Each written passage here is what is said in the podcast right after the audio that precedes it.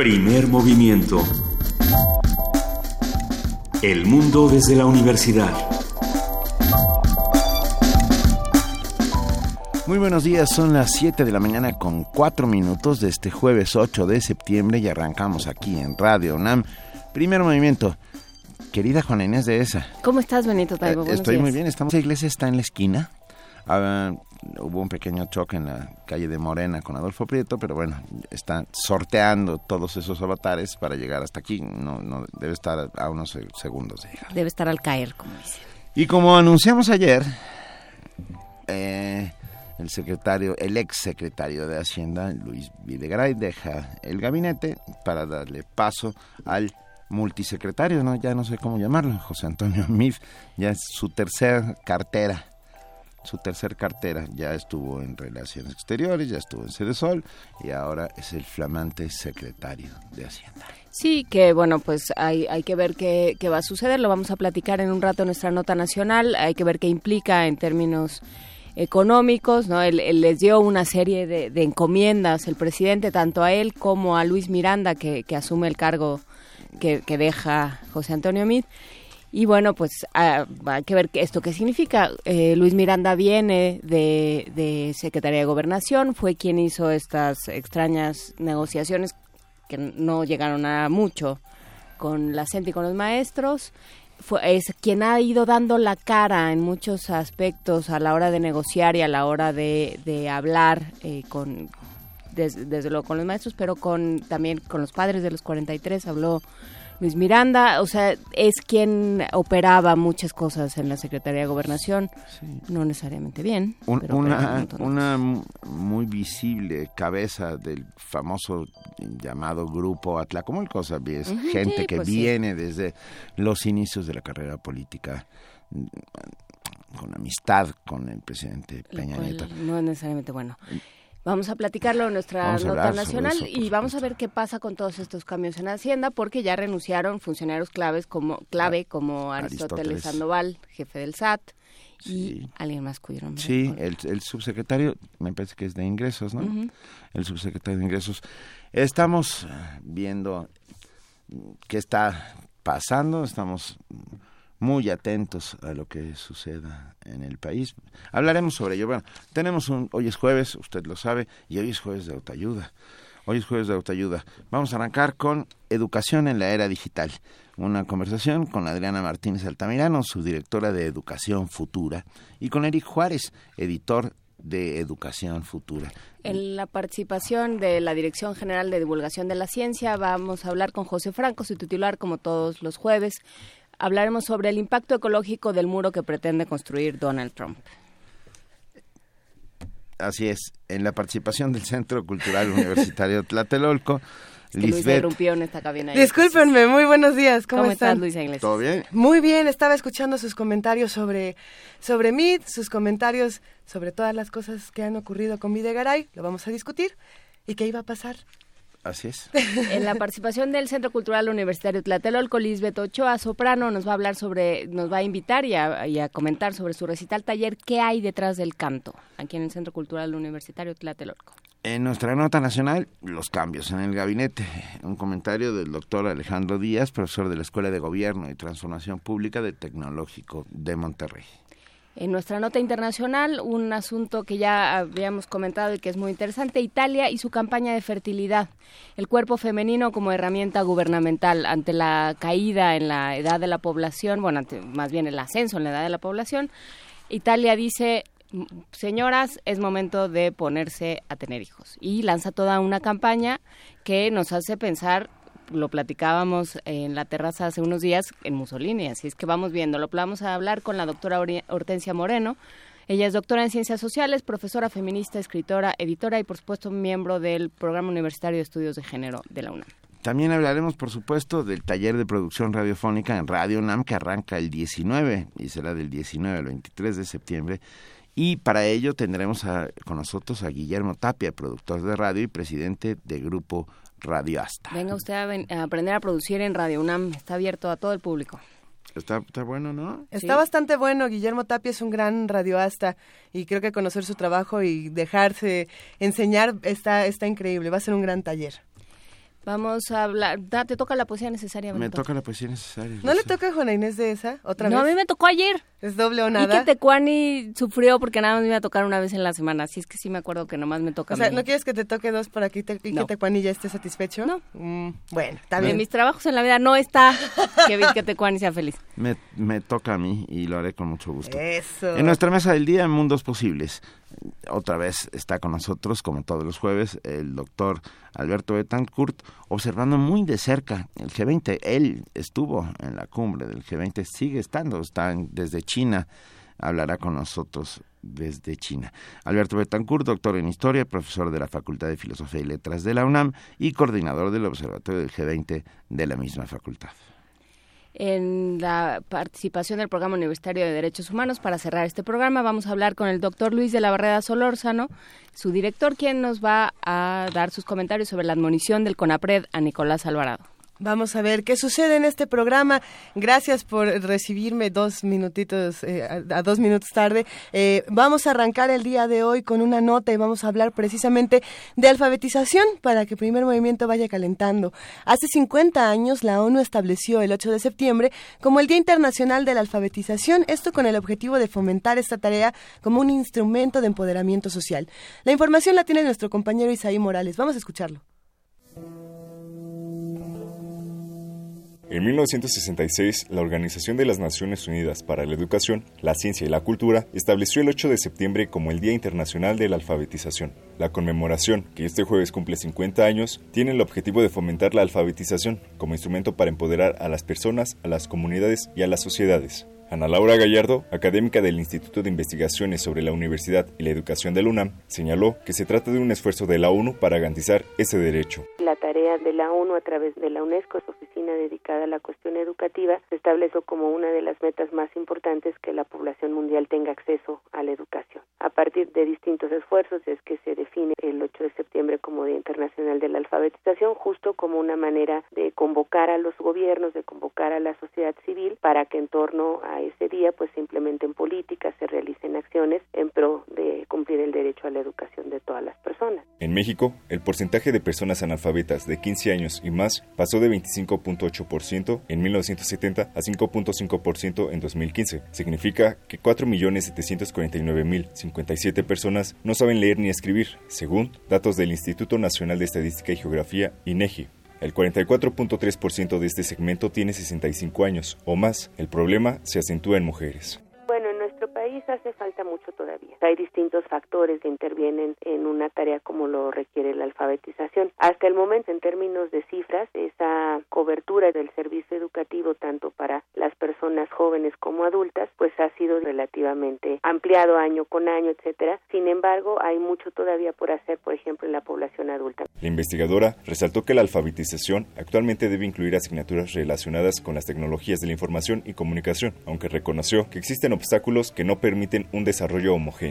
En la alfabetización digital también se generan esos rezagos porque intervienen otros procesos, básicamente toda la discusión sobre la brecha digital, que en nuestro país más de la mitad de la población no tiene acceso a estos servicios. La experta resaltó que en la UNAM existe un programa de apoyo a distintas regiones del país, con la participación de universitarios. Para Radio UNAM, Isai Morales.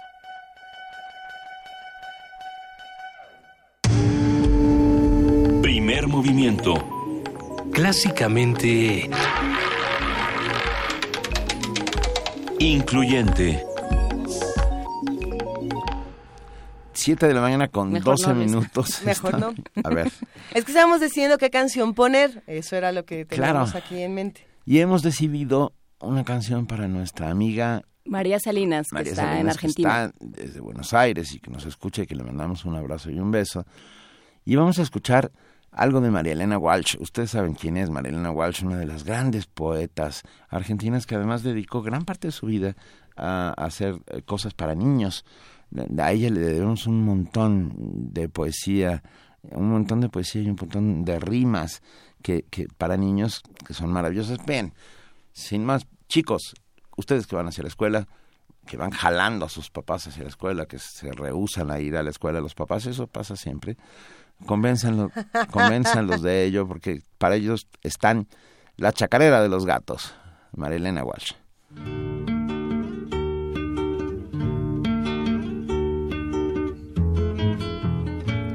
Tres morrongos elegantes de bastón, galera y guantes, dando muchas volteretas, prepararon sus maletas. Miau, miau, miau. Toda la ratonería preguntó con picardía. Michi, fuse, ¿dónde van? Nos vamos a Tucumán. Miau, miau, miau, miau. Michi, michi, miau.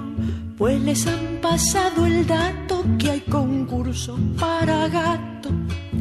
Los tres michis allá van, entran vía Tucumán.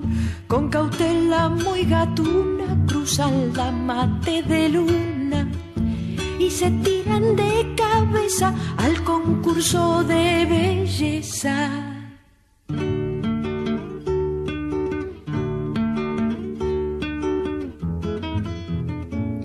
Mas como el concurso era para gato y chacarera, los echaron del salón sin ninguna explicación.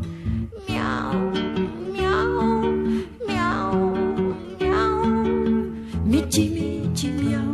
Volvieron poco después las galeras al revés con abrojos en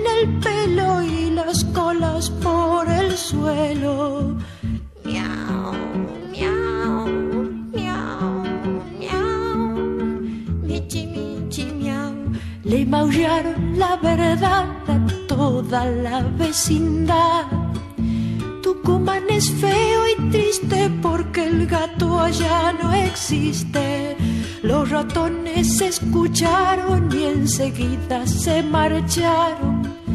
Los ratones allá van en tranvía Tucumán. Primer movimiento. Y transmisión en directo en www.radiounam.unam.mx.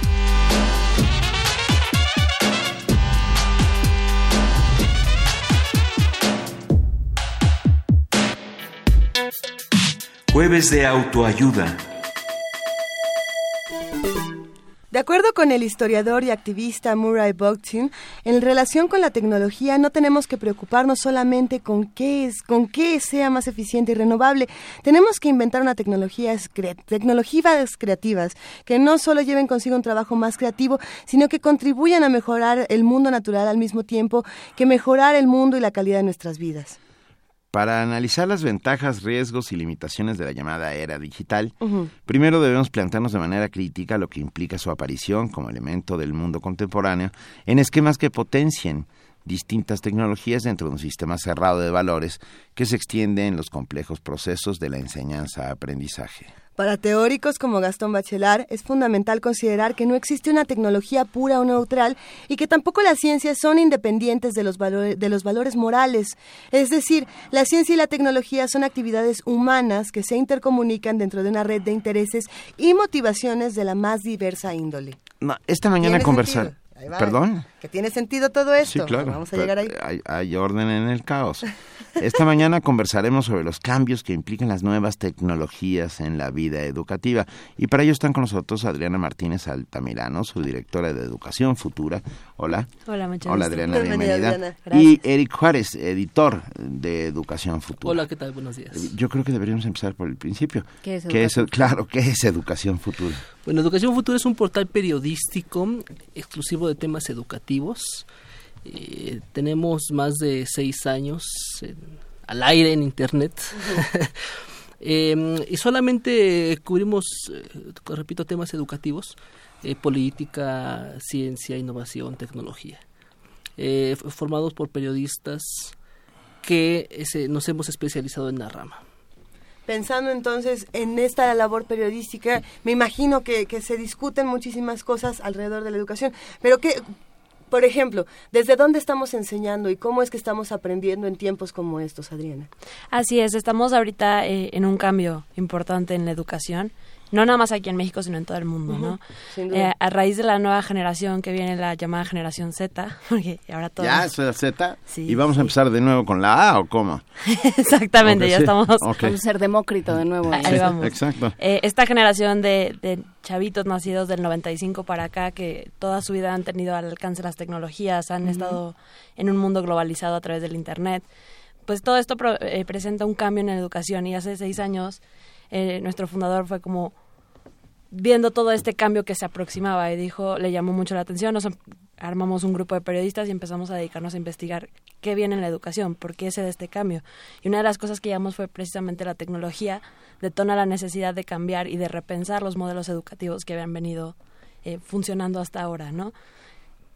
O sea, ya por ejemplo la figura del maestro eh, empieza a tener otro otro lugar en, en, la vida educativa. exactamente, estábamos muy acostumbrados a un modelo en el que el maestro era el que dirigía la clase. Como el depositario de toda la información. Exacto, él era el, que tenía el conocimiento, el que llegaba como a compartirlo con los, con los eh, alumnos, pero estos nuevos alumnos traen un chip diferente. Ellos en esta generación todo lo googlean, todo lo investigan en internet, entonces hay un cambio en la figura del profesor también muy importante en la que el profesor eh, deja de ser esta, esta, esta figura de autoridad en la que él se sienta a dar la clase y los niños apuntan en el dictado tradicional y se convierte en un guía más bien, en un compañero que les enseña, que está con ellos aprendiendo, eh, que les enseña nuevas habilidades como la colaboración, como el pensamiento crítico para poder eh, ellos que eh, crear esta capacidad y poder discernir en el mundo de información en el que están. a ver, yo, yo me quedo pensando que estamos en esta mesa, un, dos, tres, cuatro, cinco, y que sobre la mesa misma hay dispositivos inteligentes, vamos a uno, dos, tres, Yo no estoy seguro que sean tan inteligentes, ¿eh? pero bueno. Los dispositivos, presentan tecnología que nosotros podemos usar precisamente eso iba de una manera inteligente o no.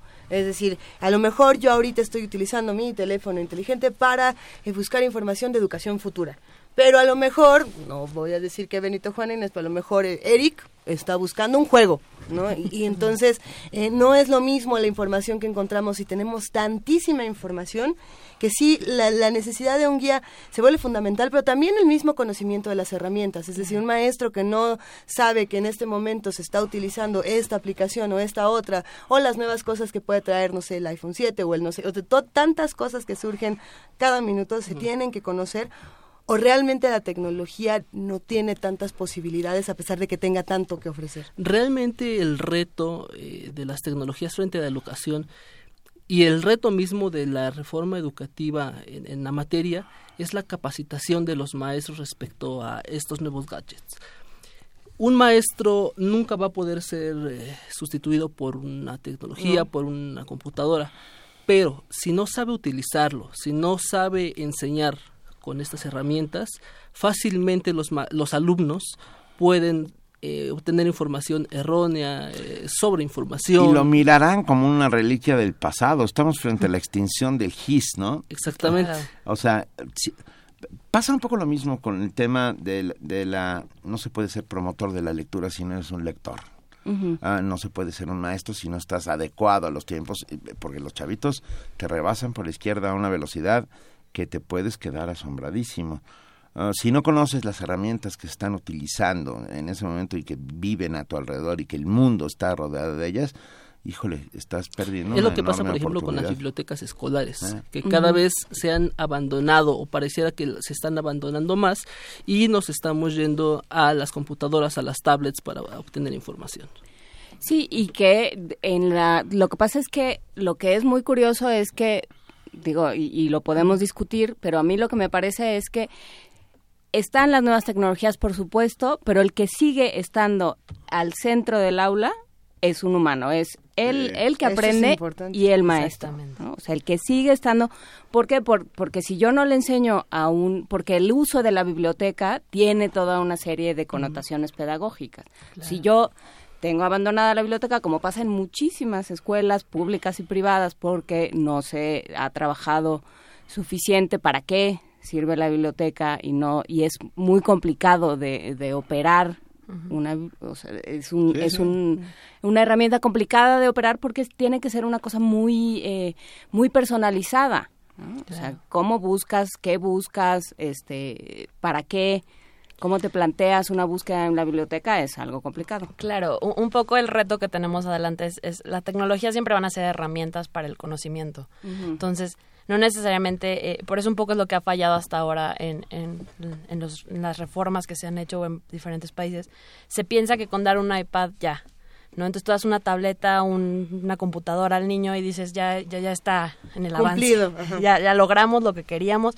Pero realmente lo que se tiene que repensar son los contenidos que se han adecuado durante muchos años a un modelo y actualmente estas generaciones piensan de otra forma, se configuran de otra manera y aprenden de otra manera, se motivan desde otro punto de vista. Entonces todos los contenidos que existían se están, eh, se están repensando en un nuevo modelo que no nada más es la herramienta, lo que nosotros vemos al final la tableta o la computadora son las herramientas a través de las cuales van a aprender.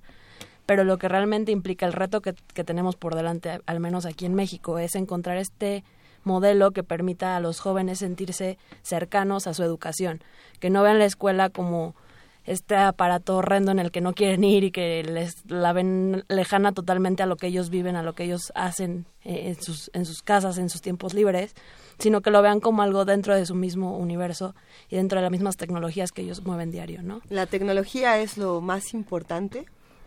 No. ¿O qué otras cosas se pueden discutir desde toda esta parte que está trabajando Educación Futura?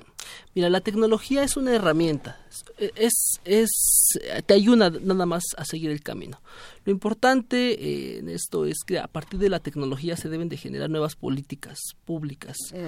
Para eh, mejorar los conocimientos adquiridos, para mejorar eh, cómo se enseña en las escuelas un maestro eh, con tecnología o sin tecnología va a seguir siendo el maestro, ¿no? Y las técnicas de enseñanza eh, van a seguir siendo importantísimas alrededor de todo ello.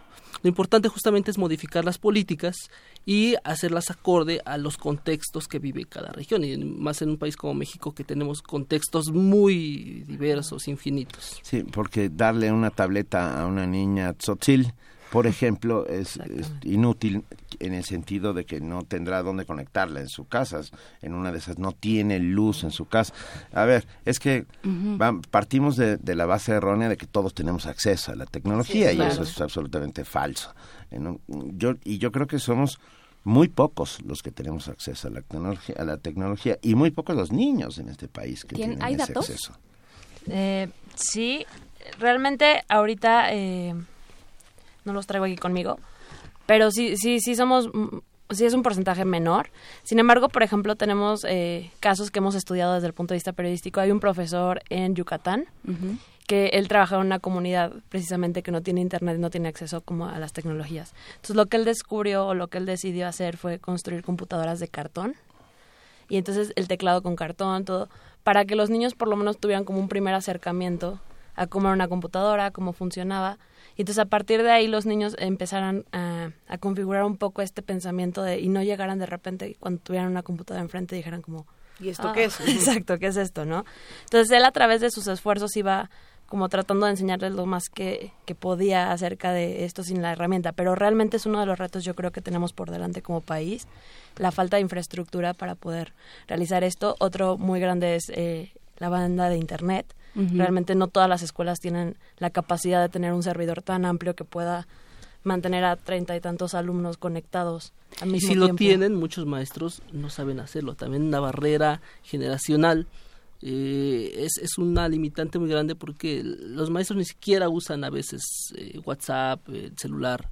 Entonces, mucho menos van a poder enseñarles a los alumnos a usar la computadora. Iba a ir yo a los teléfonos inteligentes, porque hablábamos hace un par de días sobre eh, ecosistemas de información en, en África, ¿no? Como a partir de un, un teléfono inteligente pueden darse una serie, puede darse una transmisión de información y este puede, puede aprenderse en línea, puede, este, se pueden transmitir eh, mensajes, unos más eh, eh, más subversivos que otros, ¿no?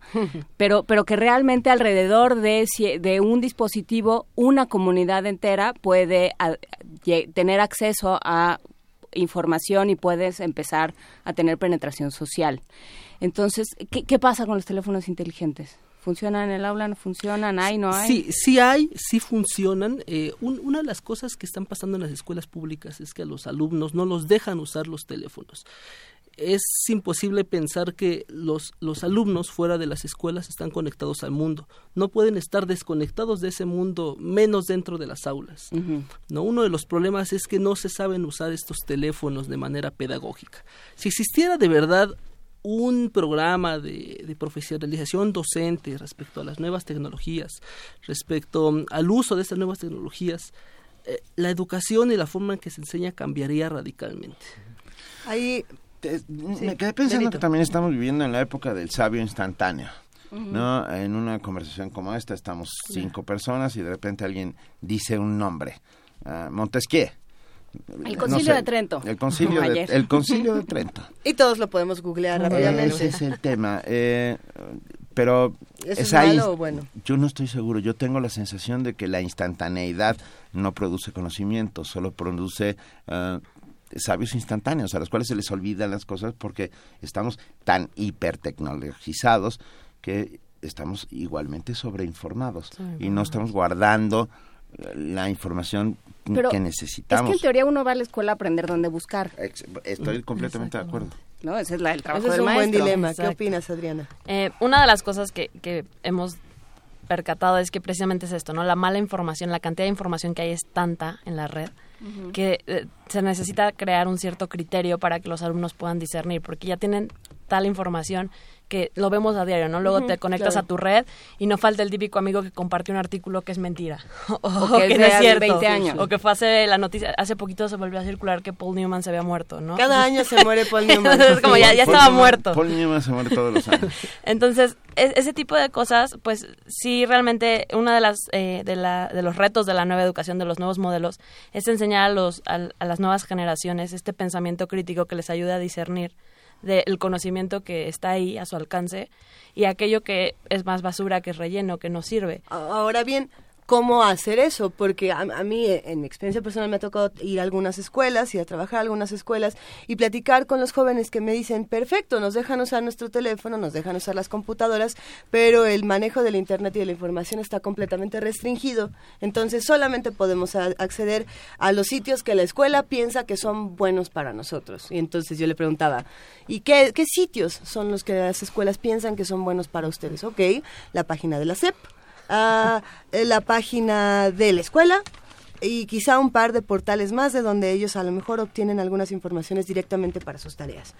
Y para mí esto es todo un dilema porque precisamente la tecnología lo que nos da es ese amplísimo, interminable conocimiento que son los maestros y somos todos, toda la comunidad los que tendríamos que aprender a ver por dónde vamos y por dónde no vamos. Entonces, este uno no es subversivo y no les enseñó a, desbloquear sus internets con el HTTPS y demás cosas. Pero eh, sí, eh, a lo que me refería es nosotros tendríamos la responsabilidad de bloquear el contenido o de explicar cómo este contenido puede ser para todos y para lo que quieras. Creo que uno de los retos que hay en esta era es que a los niños ya es muy cada vez más difícil bloquearles el acceso a algo. Ah, por supuesto. Tienen les bloqueas en la computadora y tienen el celular y les quitas el celular y tienen la tableta y, si no, nada más casa de un amigo. Y si no el amigo lo tiene o las mismas personas que no tienen acceso a esta tecnología pagan en los cafés internet para poder tener la computadora un rato. Entonces es muy difícil ya aislarlos totalmente esta realidad. Entonces, más allá de aislarlos, de prohibirles las cosas, hay que enseñarles a usarlas. Hay que enseñarles a, tener este criterio de decir, a ver, esto es falso, esto es real, hay páginas que eh, no te convienen, hay páginas que no, no, no tienen eh, fuentes de informaciones confiables. En esto el rol del profesor sigue siendo vital, ¿no? Y también de los papás. ¿Y qué tanto se apoya desde las políticas públicas a los profesores? Porque ese es el gran tema de este año. Pues mira, la, reforma educativa eh, ciertamente creo que tiene un problema de origen. ¿no? empezando por la infraestructura en materia de tecnología donde tenemos escuelas en Oaxaca que ni siquiera tienen baño, no tienen drenaje, no tienen agua, no tienen electricidad los niños en esas comunidades, en muchas comunidades, la mayoría diría yo, eh, y los papás están pensando primero en qué van a comer, ¿no? Eh, mucho menos después van a pensar en una tablet o en un libro.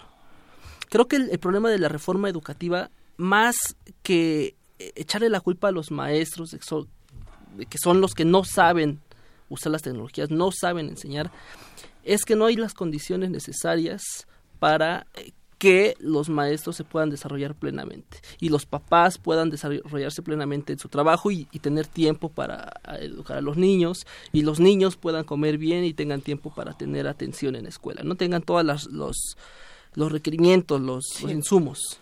Creo que ese es el problema y desde ahí se debería partir para comenzar, por supuesto, a hablar sobre temas de tecnología, temas de, de, aprender, por ejemplo, inglés, ¿no? que es uno de los objetivos del nuevo modelo educativo, eh, entre otros temas.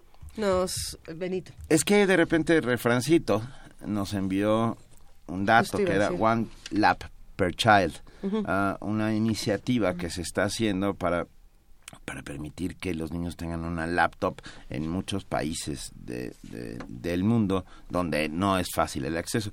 Y, y entré, perdón, rápidamente a la página utilizando las tecnologías. Las buenas tecnologías. Y está interesantísimo, está interesantísimo. Se está usando ya en lugares como Nicaragua, como en África, en Venezuela, en China eh, está, está muy, muy interesante. En África, sobre todo, son eh, computadoras que cuestan mm, muy poco dinero, 100 dólares cuesta una de estas laptops.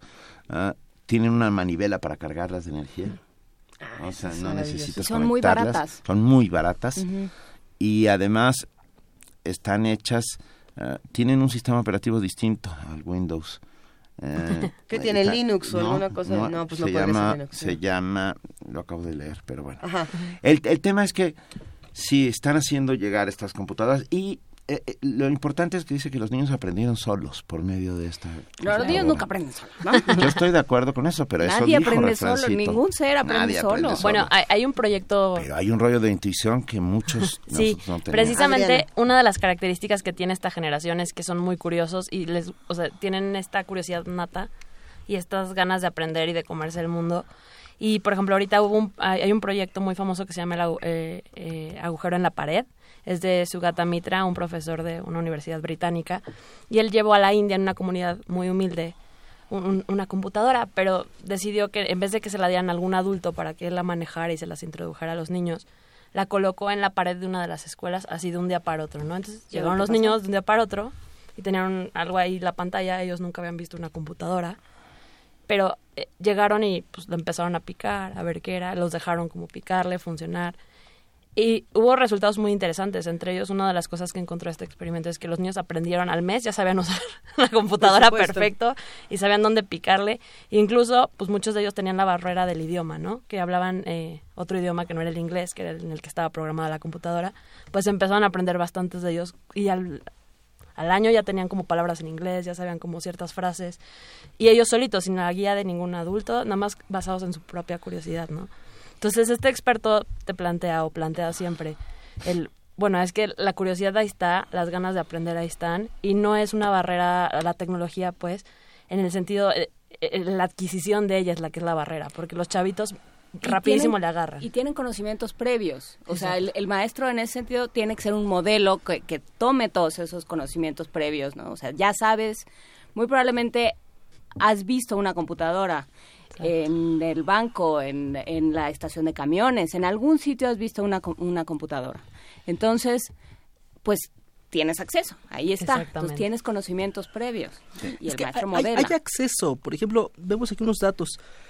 El 57.4% de la población de 6 años o más en México se declaró usuaria de Internet ese es un número muy grande, enorme, pero el problema no es llenarnos de computadoras. El otro cuarenta y tantos por ciento vive en extrema pobreza. Exactamente. o sea, aquí el problema es la barrera digital está acompañada de la brecha económica. Exactamente. Y no podemos llenarnos de tablets o de computadoras. Eh, el gobierno lo intentó y, hay reportes de la Auditoría Superior donde las tablets se vendían a, al 10, 10 ¿no? Eh, y que no funcionaban y que eh, se mojaban y no había garantía, etcétera. El problema no es llenarnos de tablets o de computadoras, sino llenarnos de, de información de cómo usar estas nuevas tecnologías. Ese es el verdadero reto que debería replantear la reforma educativa y otros Por supuesto. y otras políticas al respecto. El día de ayer me di a la tarea de, de observar todo este lanzamiento de los nuevos productos de, de Apple, ¿no? Completo para ver qué era. Y más allá de si está in- interesante el teléfono, el reloj lo que sea, hubo una parte, la única parte que realmente llamó mi atención, que era la parte de la educación, ¿no? Donde lo que decían es, eh, bueno, Tim Cook hablaba de cómo eran los proyectos educativos desde Apple. Y dije, "Bueno, a ver qué, a ver qué tiene que ofrecer este señor. Y lo que él decía es, eh, más allá de darle eh, computadoras a los niños, más allá de darles el teléfono más nuevo, más allá de darles el reloj, lo que vamos a darles son herramientas para que aprendan a programar desde, desde muy jóvenes. Y entonces generaron todo un programa que se ha estado utilizando desde mediados de este año, desde junio, si no me equivoco, en donde están enseñándole a los niños cómo hacer aplicaciones y cómo programar desde el iOS. Y a mí esto me llamó muchísimo la atención por un lado y me y dije, oh, ok, pues esto puede ser muy novedoso. Por otro lado pensé, los niños no son los únicos que van a las escuelas. Y si los niños tienen una capacidad de aprendizaje inmediata para muchas de estas cosas a- sorprendente, eh, los adultos a veces no la tenemos tanto. y somos muchos los adultos que seguimos yendo a la escuela, en todos los niveles, no solamente en universitario o en preparatoria, son, los adultos también van a, a todo. Todos los días aprendemos algo. Todos los días estamos escuela. estudiando, exactamente. Entonces, ¿estamos también pensando en eso o ya solamente nos estamos dedicando a los millennials? Eh, bueno, yo creo que el- y los adultos ahorita tenemos también este reto de la tecnología, ¿no? Muchos de nosotros nos tocó que incorporaran la tecnología. Eh, las hemos aprendido a usar, evidentemente, porque A- lo vemos aquí en la mesa. Eh, pero creo que eh, es importante también eh, pensar en, en que ahorita las empresas, la- los lugares de trabajo, casi todos dependen del uso de la tecnología, ¿no? Es difícil pensar un trabajo en el que estés totalmente ajeno y en el que no, Sí, no, no, no convivas con la tecnología. Entonces, en ese sentido, yo creo que también en la misma educación para adultos es importante incluir estas herramientas. Pero una vez más nos regresamos a lo mismo, no es la herramienta per se lo que hay que cambiar. No es lo mismo, o sea, el cuaderno por el libro, ¿no? Si yo tengo un libro de texto y lo paso tal cual escaneado a la tableta, pues de nada sirve, ¿no? Es lo mismo. Es el mismo modelo que han estado manejando. Eh, no sé, las nuevas generaciones aprenden de otras maneras y nuestra misma generación creo se ha transformado bastante Claro. eh, a través de, las distintas generaciones nos hemos ido transformando conforme la tecnología ha ido avanzando, nuestra vida también se ha transformado. Entonces creo que en ese sentido la, te- la tecnología, incorporarla en la vida no es, no es un error, sino más bien la- lo que hay que pensar es, la tecnología siempre va a ser una herramienta, ¿no? Entonces lo que hay que pensar más bien a la hora de los programas de adultos y los programas de niños es cómo podemos hacer que esta tecnología funcione a su favor y sea una herramienta para que ellos puedan lograr un Sí, conocimiento. ¿para qué la Ahí está. tecnología en las aulas? Eh, ¿Para Yo qué? creo que ahí está todo el truco. A ver, hemos tenido un montón de gente, de amigos que hacen comunidad aquí con nosotros, que nos escriben.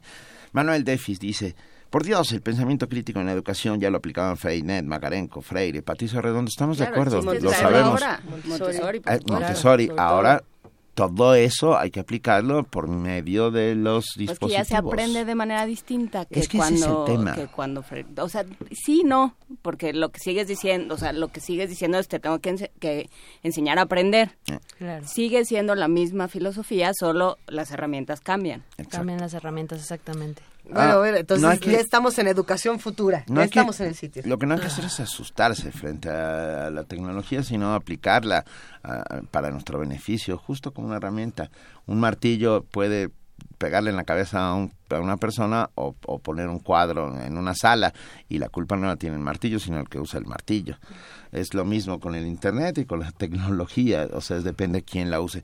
No, los maestros no serán sustituidos nunca, yo estoy convencido de ello. Necesitas, porque es además, y también tiene que ver con una figura moral y tiene que ver con un mentor en muchos sentidos. Yo la verdad es que le debo todo a los, a los maestros que Claro, tuve. No, Los no. maestros a veces son una figura inspiracional encima. O sea, no nada más son estos eh, poseedores de conocimiento que sí, pero también son estas figuras que motivan y yo creo que hay muchas personas, yo también, que le agradecemos mucho a nuestros maestros y que sabemos que ellos han detonado cierta área en ti, ciert- esto que no habías visto tú y ellos te ayudan Claro. a encontrarlo. Entonces, por eso los maestros, a mí me gusta esta idea de pensarlos como guías, más que como este figura autoritaria que te está diciendo que escribas, que te sientes, que te calles, este guía que te está enseñando por dónde vas, cómo, cómo eh, comerte el mundo que tienes Claro. por delante, porque estas nuevas generaciones tienen un mundo tan grande que a veces es, es difícil para ellos encontrarse. Y desde las políticas hay que ayudarles a, ir en este camino. Primero hay que, hay que, dice Manuel Gil, hay que mm, aplanar el camino, hay que pavimentarlo y después ponemos a avanzar el camión, ¿no? Igual con la reforma educativa, primero hay que poner un piso base, ¿no? Eh, no, no como ahora está sucediendo, dice Patricio Monero en una de sus caricaturas, primero se echó el cemento y luego se va, quiere meter el drenaje, ¿no?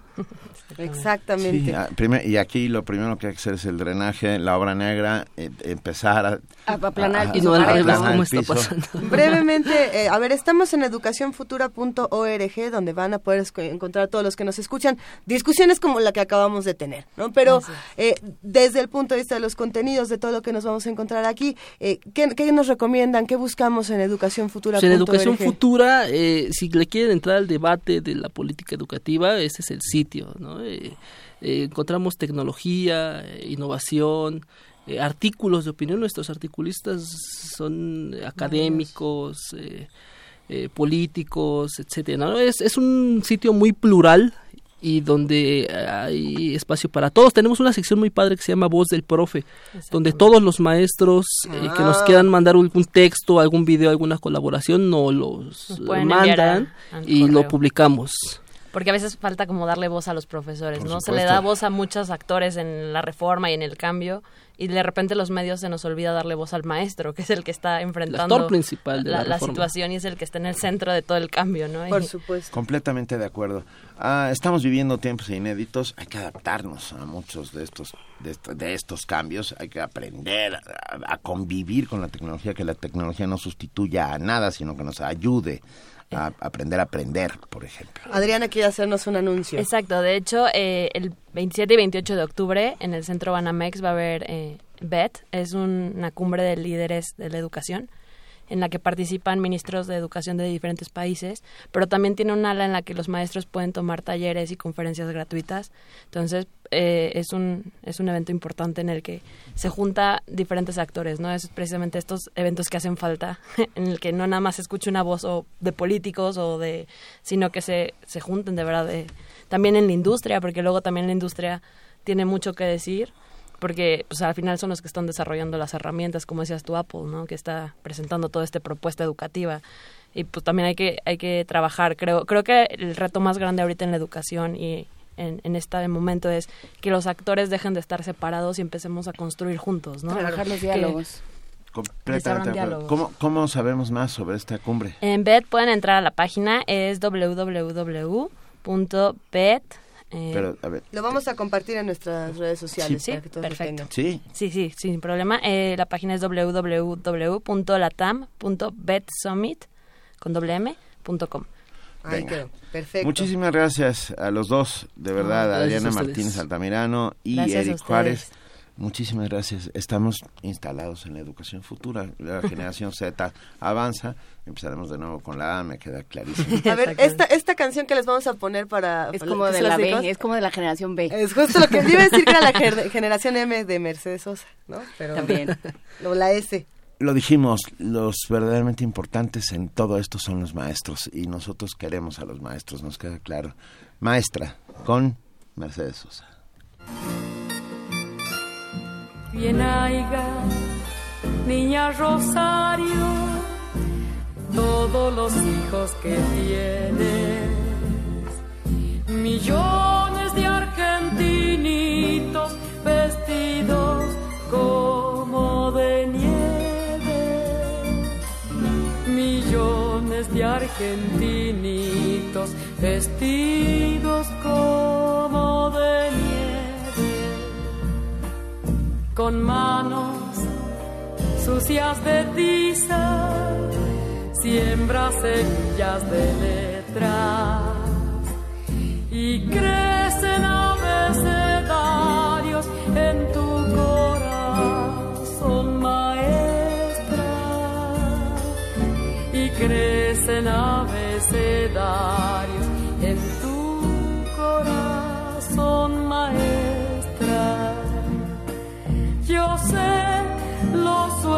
que sueñes, Rosarito Vera, tu vocación pide una ronda de blancos delantales frente al misterio del pizarrón. Pide una delantales.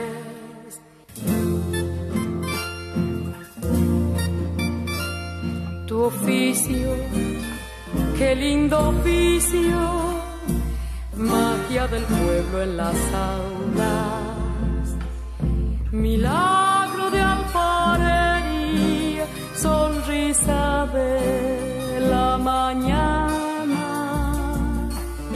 milagro de alfarería, sonrisa de la mañana,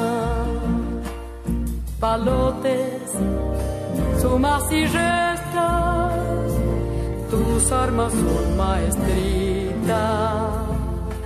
ganando mansas batallas, ganándolas día a día,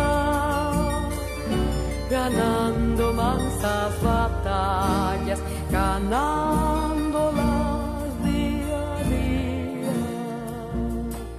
Yo sé sueños que sueñas, Rosarito Vera, tu vocación. Pide una ronda de blancos delantales frente al misterio del pizarrón. Pide una ronda de blancos delantales frente al misterio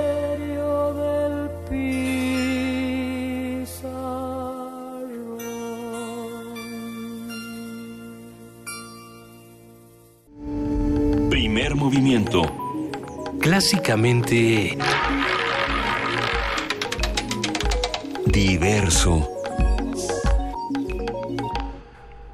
Siete de la mañana con 50 minutos y estamos celebrando esta conversación que acabamos de tener sobre educación y tecnología de educación futura y también vamos a hablar de lo que nos escriben nuestros queridos radioescuchas, Benito. Muy rápidamente, eh, saludos de la familia Garduño Toxle, casi no les escribimos por estar trabajando, pero los escuchamos con emoción.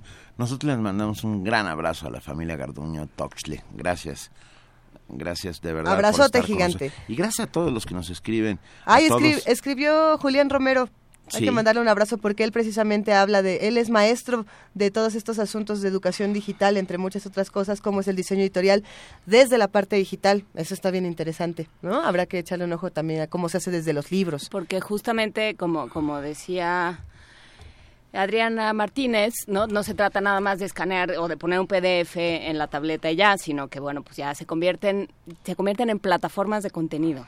Así, Entonces eso ya, ya no es un libro, ya es otra cosa. es otra cosa. Todas estas cosas las vamos a seguir discutiendo. Escríbanos, estamos en arroba P Movimiento y en diagonal Primer Movimiento UNAM. Pero una cosa que hemos discutido desde hace muchos días y que se tiene que discutir desde todos los puntos de vista. Por cierto, que si A usted ver. quiere oír una gran frase de Alberto Mangel sobre, eh, sobre el libro No va a morir nunca, vaya hoy a la FESA Catlán a las 11 de la mañana, que ahí voy a estar con... Yo, ¿Ah, no, sí? voy- yo voy a estar dándole voz a Alberto Mangel y a otros, y a ECO y a otros, hablando de redacción para periodistas. Ahorita subimos también la información. ¿A las 11? A las 11, en la Venga. FESA Catlán. Sí nos da tiempo de llegar. Bueno, Yo espero. Claro, ver. el problema es que si nos vamos todos, ¿quién va a hacer este programa? no, no, no. O sea, de Ah, aquí de tiene las que ir 10. ella. De aquí de las 10 nos vamos para allá. Va. A ver, que estábamos hablando de este tema que se ha discutido desde el punto de vista político, social, eh, de- desde el punto de vista hasta de género, pero a ver, de cómo se discute desde la ecología. Vamos a hablar en este momento con Pepe Franco, director de la Dirección General de Divulgación de la Ciencia de la UNAM. Queridísimo José Franco, Pepe, ¿cómo estás? Buenos días. Luisa, muy, muy bien. Buenos días, chicuelos. ¿Qué tal? Buen Hola, día. Qué gusto. Hola, chicuelo. Qué gusto escucharte. Hola, doctor Franco, ¿cómo está usted? ¿Cómo le va, Doctor, Franco? Franco, estamos alarmados por el, impact, el impacto ecológico del muro de Trump. Bueno, pues mira, yo creo que vale la pena, digo, todo mundo lo ha dicho, pero yo no puedo resistir la tentación de decirlo, de, de, de, de- de poner en perspectiva quién es este, este personaje. Este personaje es un millonario deshonesto, mentiroso y racista, que además hay que agregarle su ignorancia, que es sublime, y un pues narcisismo que, que, es gigantesco. Y bueno, ya sabemos todos que se cree bello, inteligente, simpático, etcétera, pero es un gran, gran mentiroso y exagerado. De hecho, hay un sitio web que se llama Politifact que lo nombró el mentiroso del año en Ay. 2015. O- En serio, este 4%, o sea, de lo que analizó Politifact, únicamente 4% de lo que dice tiene algo que ver con la verdad. El resto son eh, verdades a medias, eh, digamos 11% son verdades a medias y el resto son de plano, de plano mentiras.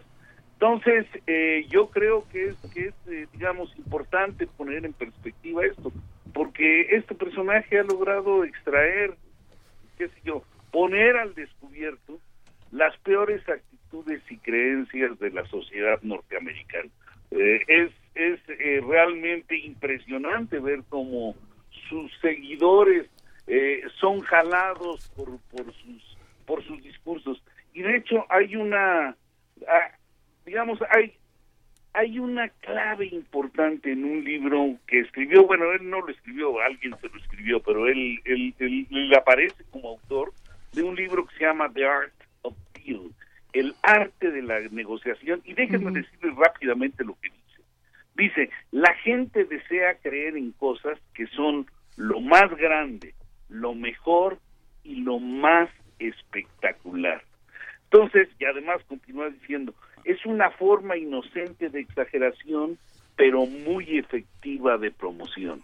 Y esto, esto es lo que ha venido haciendo a lo largo de toda su campaña.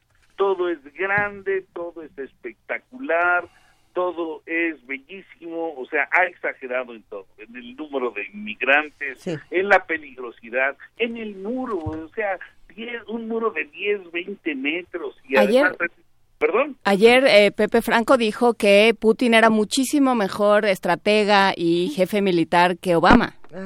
Pues, pero por supuesto. Por ejemplo. Digo, pues, lo que quiere es denostar de una manera totalmente exagerada al, al ahora presidente y a su candidata que es Hillary Clinton. Pero, por ejemplo, de, Obama ha dicho que, que, que Obama fundó el Estado Islámico y que apoya a Al Qaeda. O sea, son, son, son unas locuras extraordinarias. Y bueno, el tema del muro, el tema del muro, pues es un tema que, que, no importa por dónde lo examine uno, es una locura y además dice que los mexicanos van a pagar por ello y que va a tomar las remesas de los mexicanos para, ¿cómo se llama? Para, para pagar el muro.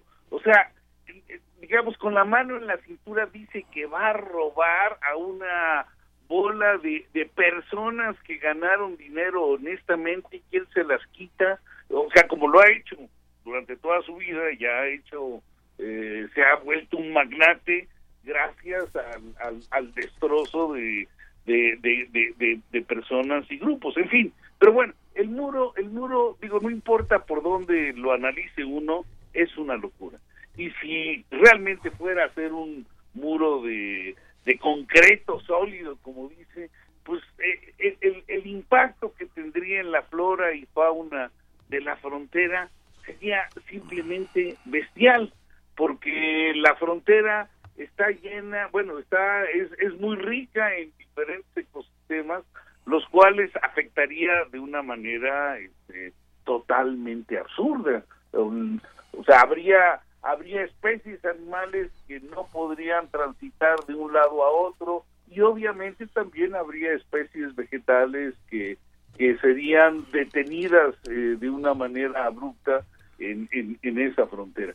Entonces, pues no sé, o sea, a mí, a mí me produce un dolor de estómago gigantesco, pero yo creo que hay que denunciar todas las estupideces que dice. Esta es una de las más grandes idioteces que yo creo ha construido y es, es muy desafortunado que haya tanta gente en Estados Unidos siguiéndolo, apoyándolo y que, y que realmente la, la carrera por la presidencia en Estados Unidos sea tan cerrada. O sea, un tipo mentiroso es, es el paladín de, de, de, nuestros este de nuestros amigos estadounidenses o sea yo creo que, que Trump representa el brazo estúpido de la política o es eh, el brazo político de la estupidez, no sé, pero... Pero, Claro, Pepe, pero entonces yo me quedo pensando en lo siguiente, si nosotros vamos a, opinar esto, lo vamos a contrarrestar con hechos y con parte, o sea, con, el conocimiento que nosotros tenemos desde la universidad y como bien lo has señalado en tu participación del día de hoy,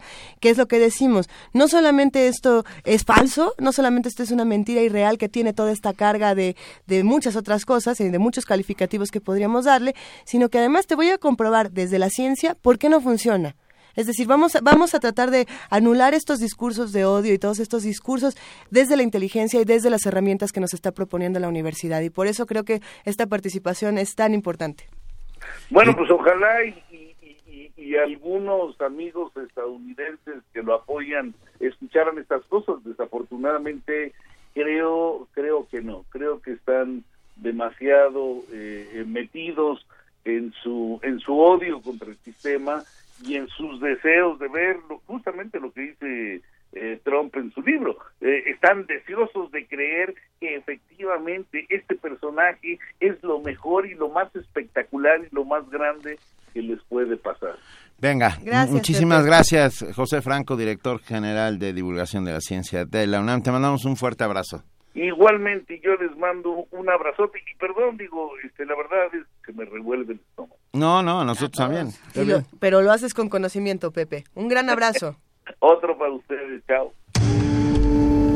Primer movimiento. Clásicamente... Universitario.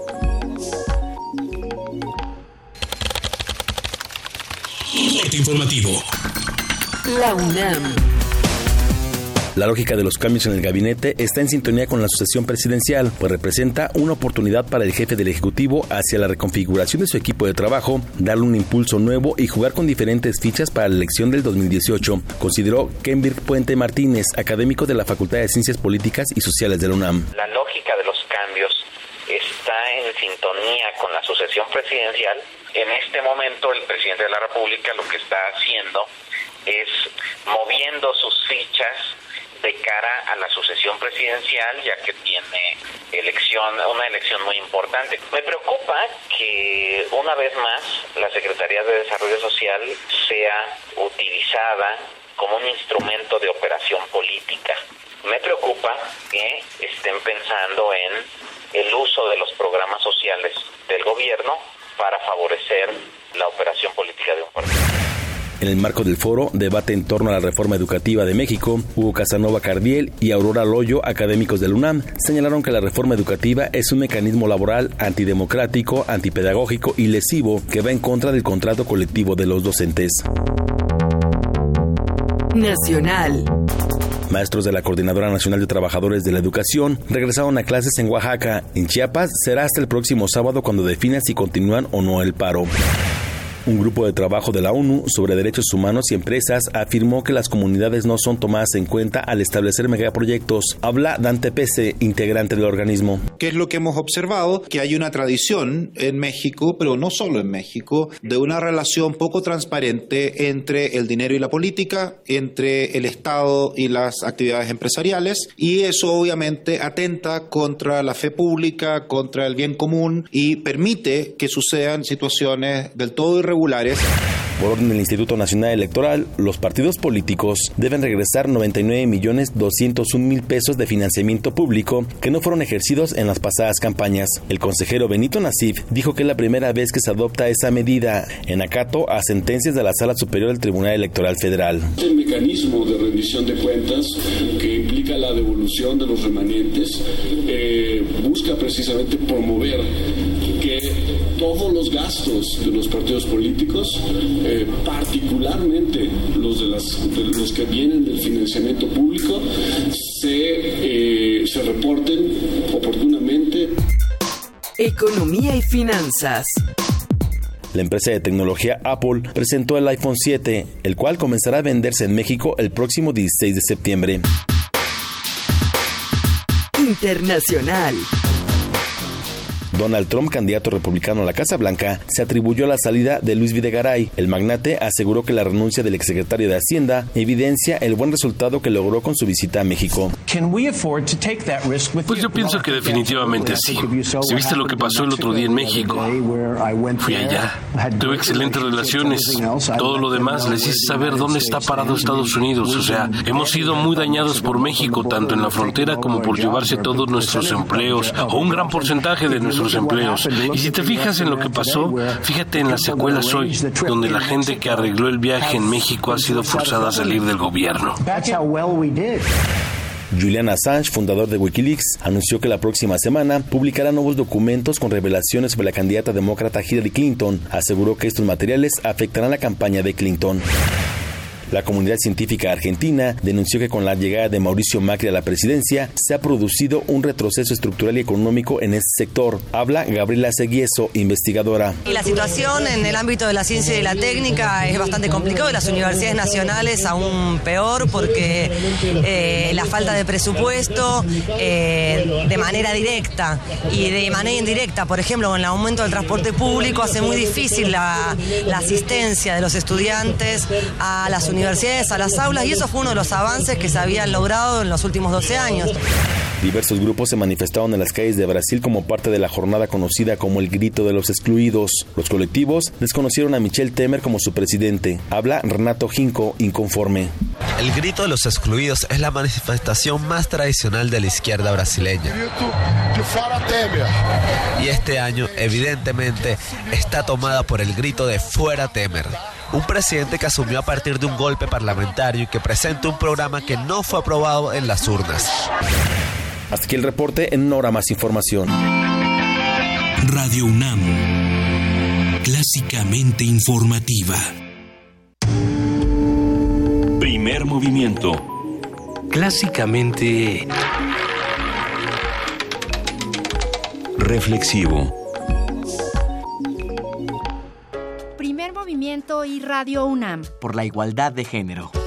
Doctora Sara Sefcovic, socióloga e historiadora tenemos este caso de Rosario Castellanos y Elena Garro. Nadie se volteaba a verlas y, y después eh, cuando empezamos a ver lo que escriben las mujeres cuando nadie se voltea a verlas, escriben sobre los temas inmediatos de su cotidianidad, cuánto les abruma el matrimonio o cuánto les encanta el matrimonio, porque el, el, el, amor a sus hijos y todo está en escritoras desde el siglo XVIII, XIX en, en varios lugares de Europa.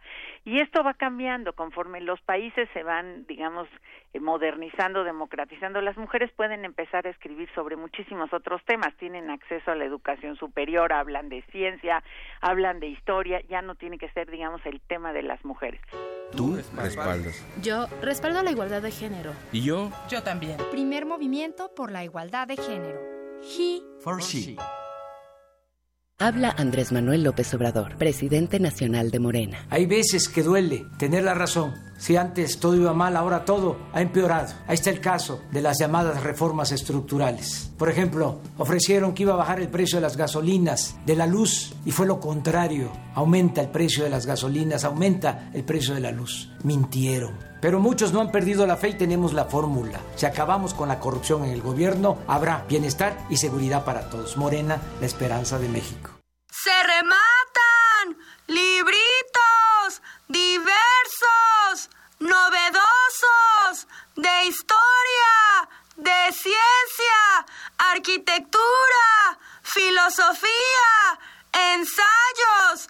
¡Poesía! Y cientos de relatos curiosos. Gran remate de libros UNAM 2016. Del 6 al 9 de septiembre en el Paseo de las Humanidades de Ciudad Universitaria. Entrada libre.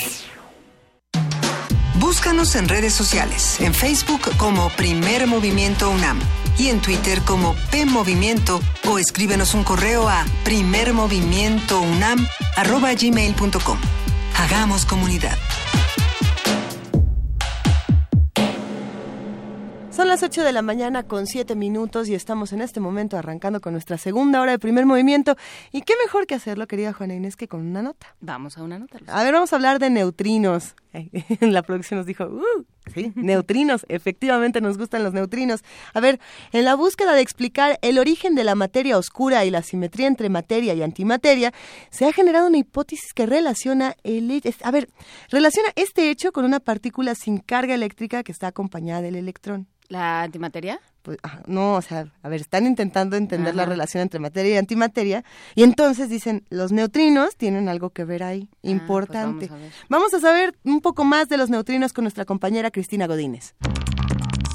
Para dar respuesta a las distintas interrogantes sobre el origen de la materia oscura y la asimetría entre materia y antimateria, los científicos lanzaron la hipótesis del neutrino estéril. El neutrino es una partícula sin carga eléctrica que acompaña al electrón en todas sus interacciones débiles. La teoría del modelo estándar tuvo un gran avance, fue el descubrimiento del bosón de Higgs, pero es limitado porque no explica varios fenómenos físicos observados, de ahí que se comenzó a hablar del neutrino estéril. Sin embargo, datos recogidos por el experimento Ice Cube en la Antártida indican que hay una probabilidad del 99% de que los neutrinos estériles no existen. Sobre el tema habla el doctor Juan Carlos de Olivo Sáez, del Instituto de Ciencias Nucleares de la UNAM. Lo que ha hecho este experimento de Ice Cube en la Antártida, al buscar estos eh, fenómenos asociados con estas oscilaciones de neutrinos activos y estériles, es restringir el espacio de parámetros permitido para esta mezcla y los valores posibles de las masas de estos estériles. Y entonces ha puesto en entredicho los valores que se requerirían para explicar ciertas anomalías que se han observado en algunos experimentos. Por ejemplo, un experimento reciente que se llama Miniboom en Otro es el LSND en Los Álamos, que requieren un cuarto neutrino y ese neutrino no puede ser activo y entonces el modelo más sencillo de tres activos más uno parece que con estos resultados por lo menos está en entredicho. La labor de los físicos en la búsqueda de respuestas a las grandes interrogantes del universo es fundamental. Los físicos somos los que nos ocupamos de indagar esto, tanto la física de partículas está bastante especializada, o sea, hay grupos que se dedican a los experimentos y otros que hacen el análisis de los experimentos y elaboran teorías. Es una labor cooperativa, vamos a decir, una interrelación entre teoría y experimento. El ejemplo más reciente es el caso del Higgs. El Higgs era una predicción de la teoría y entonces se construyó este gran colisionador en CERN para buscar ese elemento que es esencial para que el modelo estándar sea consistente teóricamente. Para Radio UNAM, Cristina Godínez. Primer movimiento. Clásicamente... Incluyente. 8 de la mañana con 10 minutos y en este momento vamos a hablar con nuestros amigos del Centro Cultural Universitario Tlatelolco, que siempre, como lo decimos cada semana, plantean una alternativa distinta al panorama de los museos y de los centros culturales de nuestra ciudad. Lisbeth Ochoa, soprano, nos va a hablar sobre el recital, taller, ¿qué hay detrás del canto? Buenos días, Lisbeth, ¿cómo estás? Hola, muy buenos días. Buenos días. Platícanos. Cuéntanos, por favor, un gusto escucharte. Sí, muchas gracias. Pues buenos días a todo el auditorio. Mi nombre, como bien lo mencionas, es Lisbeth Ochoa, soy soprano y me gustaría invitarlos hoy, en punto de las 7 de la noche, a un recital taller que daremos en el Centro Cultural Tlatelolco, al cual hemos llamado ¿Qué hay detrás del canto? Eh, para esto quisiera contarles un poco de mi trayectoria, eh, para que vean, bueno, que, eh, que cómo, quién está dando el taller, ¿no? Mi primer acercamiento con la música fue en los en los coros infantiles de mi escuela primaria ya hace algunos años, a, los siete años de edad empecé.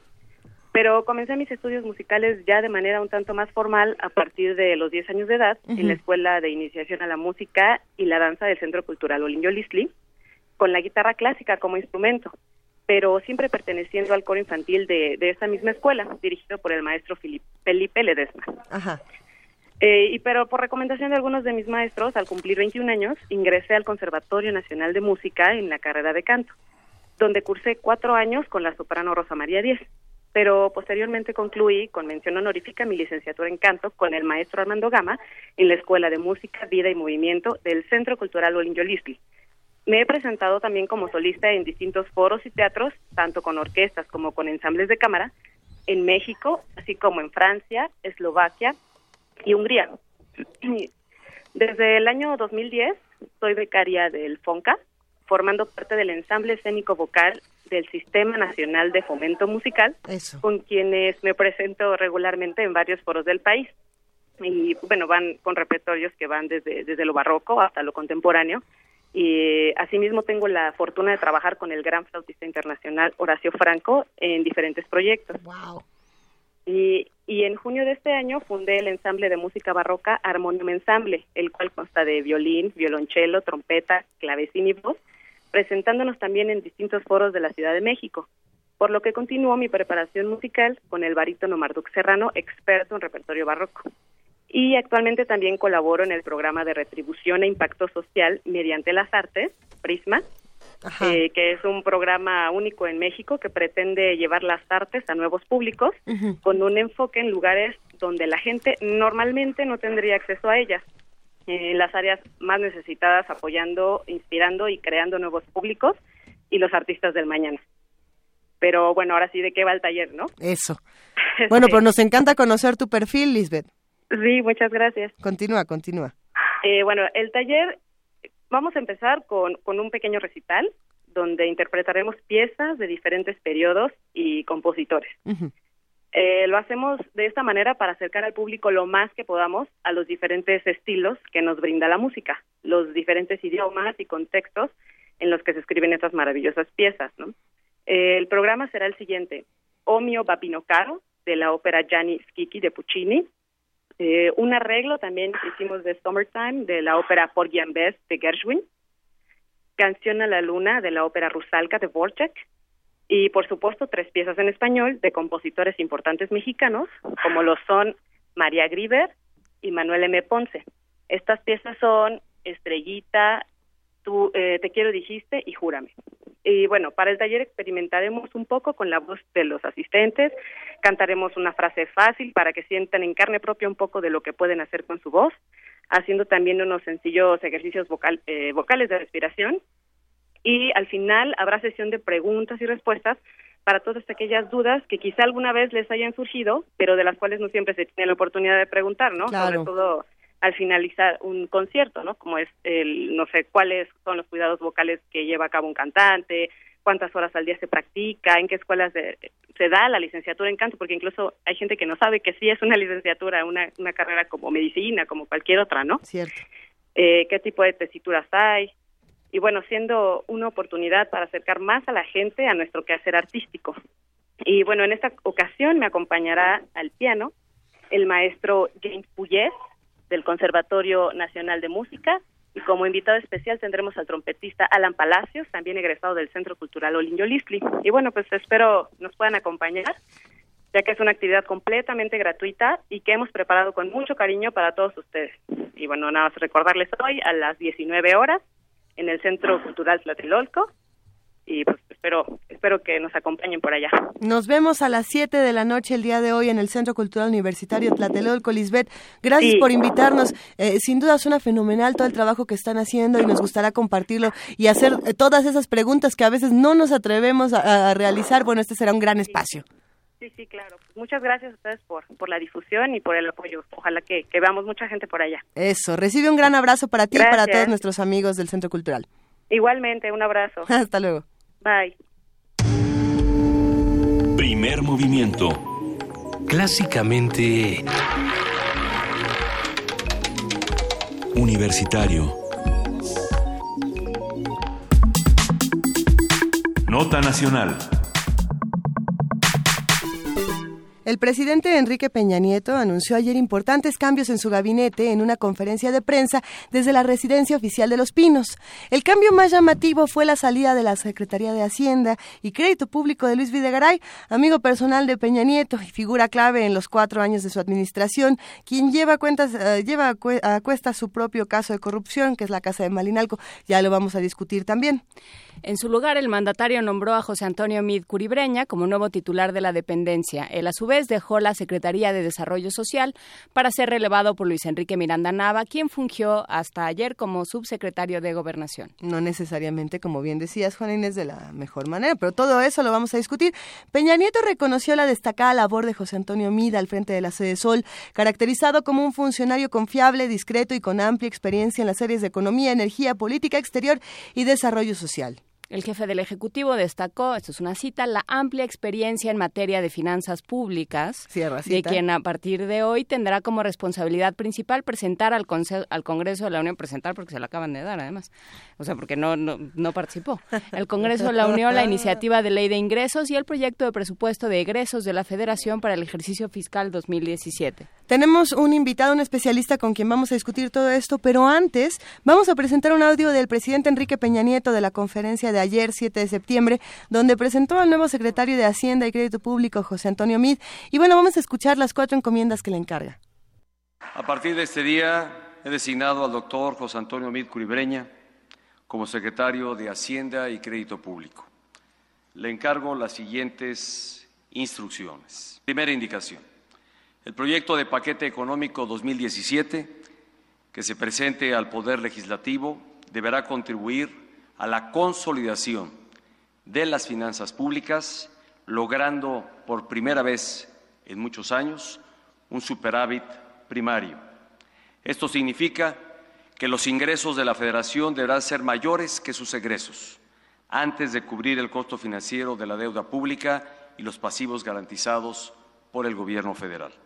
Segunda indicación. El nuevo titular de la Secretaría de Hacienda deberá continuar con la aplicación de medidas de responsabilidad fiscal a fin de contener y estabilizar el crecimiento de la deuda del sector público como proporción del Producto Interno Bruto. Para analizar, pues, los cambios en el gabinete presidencial, sus repercusiones, lecturas y actores, hoy tenemos en la línea, y lo agradecemos muchísimo, al doctor Alejandro Díaz, profesor de la Escuela de Gobierno y Transformación Pública del TEC de Monterrey. Muy buenos días, doctor Díaz. ¿Qué tal? Muy buenos días, mucho gusto, muchas gracias por, por la invitación. Eh, estamos encantados. A ver, ¿cómo leemos el anuncio de ayer de presidencia?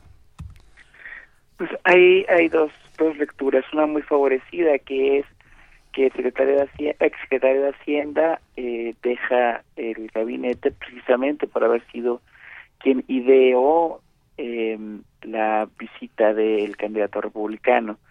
Una segunda lectura es que finalmente el presidente venía madurando la idea de relevar a Videgaray porque en efecto no había sido eh, el secretario de Hacienda exitoso que durante el primer año de gobierno se había vendido. En ese sentido, tanto empresarios conformes con algunas de las reformas eh, básicamente fiscales, como otros miembros de la clase política que no habían visto resultados en la, en la economía, pues criticaban el desempeño de Videgaray por estos dos factores. Y en ese sentido, es una eh, es una coyuntura en la que bueno pues podría el presidente prescindir del secretario de Hacienda tratar un poco de quitarle presión a las críticas sobre muchísimas críticas sobre la visita de Trump a nuestro país y entonces a pesar de prescindir de su mm, llamada mano derecha pues entonces podría darle cierta eh, tranquilidad y respiro a estas últimas semanas de administración pública en la cual pues el presidente se ha visto envuelto en una serie de problemas y una serie de errores de manejo de, la administración. Se habla mucho de, eh, doctor Alejandro Díaz, se habla mucho de si fulano es amigo o no es amigo de, Peña Nieto, que está aquí porque va a este puesto, porque va a este otro. ¿Qué, por, qué, ¿Por qué se habla de qué, qué tan amigos son o no del presidente? ¿Cómo, cómo pesa esto?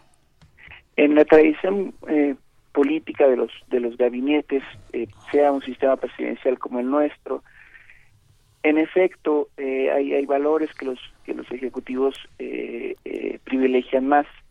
Hay quien privilegia más la lealtad, hay quien privilegia más la experiencia.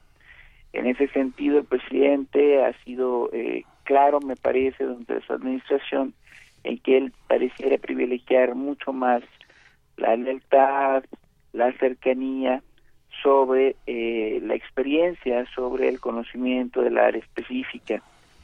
Esto no es eh, más que el reflejo de lo que ya pues, en, la, en la literatura eh, nosotros conocemos como ejercer patronazgo en vez de ejercer experiencia, ¿no?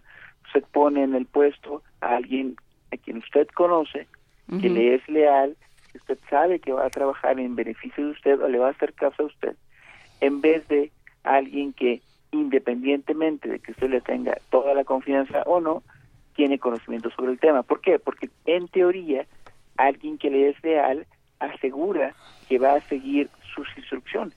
¿Pero no era ese Videgaray? Ese es el ese es uno de los de los temas relevantes de estudiar. Teóricamente, si Videgaray cumplía ambas funciones, es decir, era muy cercano al presidente, tan tan es así que bueno, pues llamado mano, mano derecha y además tenía experiencia en materia de finanzas, eh, al menos venía desempeñando funciones semejantes durante el gobierno del de, presidente cuando era gobernador y en su paso por la Cámara de Diputados. Aquí hay un factor que es importante recordar. Todos los secretarios de Estado son iguales, todas las secretarias y los secretarios son exactamente iguales en términos legales. En términos legales, sí. Exactamente. Sin embargo, si el presidente decide escuchar más a unos que a otras o a otros, en efecto, en el sistema presidencial su naturaleza nos indica que es el hombre con más conocimiento, más información, con todas, eh, tiene tiene casi todas las cartas en la mano para tomar decisiones.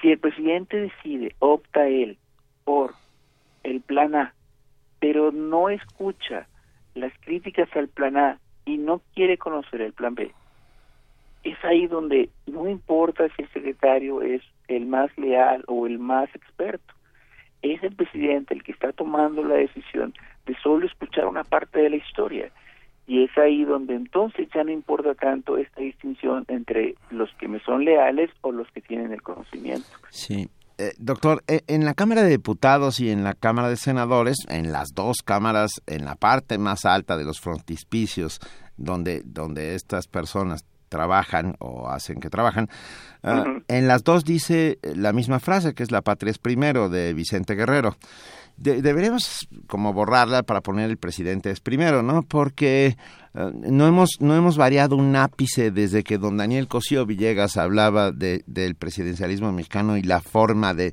el estilo personal. No, exactamente. No ha cambiado nada en los últimos 40 años.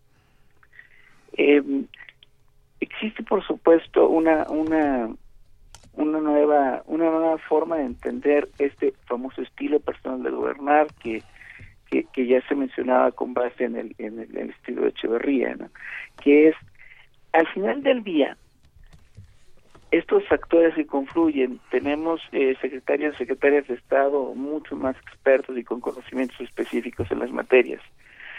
Esto ya existía antes, sí, siempre había existido. Los relevos en los cargos, eh, a veces no por razones tan, tan polémicas, siempre habían existido.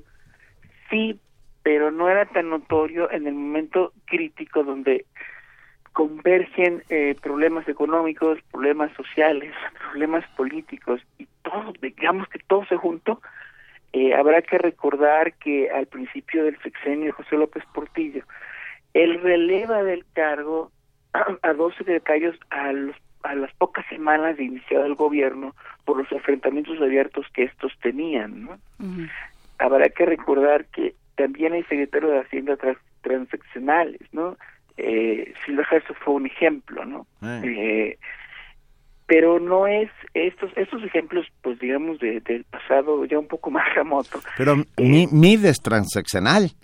Exacto. Ya no es el primero que, que es transaccional, ese es mi punto. No es la primera vez que esto ocurre, pero sí me parece que en los últimos 20 años de la post-transición mexicana o de la larga de la larga transición a la democracia en México, sí es la primera vez en la que nos, nos enfrentamos a una serie de cambios en el gabinete presidencial bajo una presión muy muy grande económica, política y social, con un gran recorte del presupuesto, bajo condiciones de gobernabilidad muy muy delicadas y por supuesto bajo bajo una crítica eh, pública pues eh, sobre, sobre el presidente, ¿no?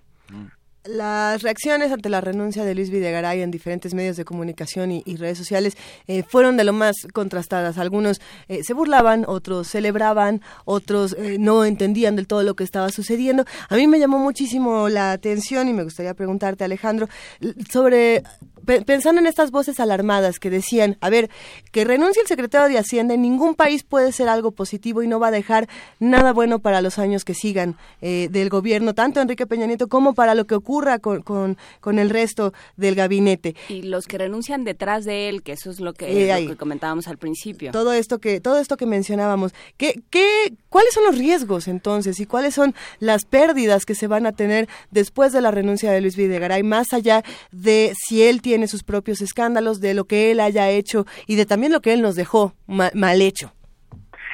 Sí, por supuesto, eh, eh, digámoslo en dos planos, ¿no? El plano del, del político Videgaray, con todo lo, que lo que ustedes habían señalado muy, de manera muy muy puntual, ¿no? Los escándalos, las decisiones polémicas, etcétera.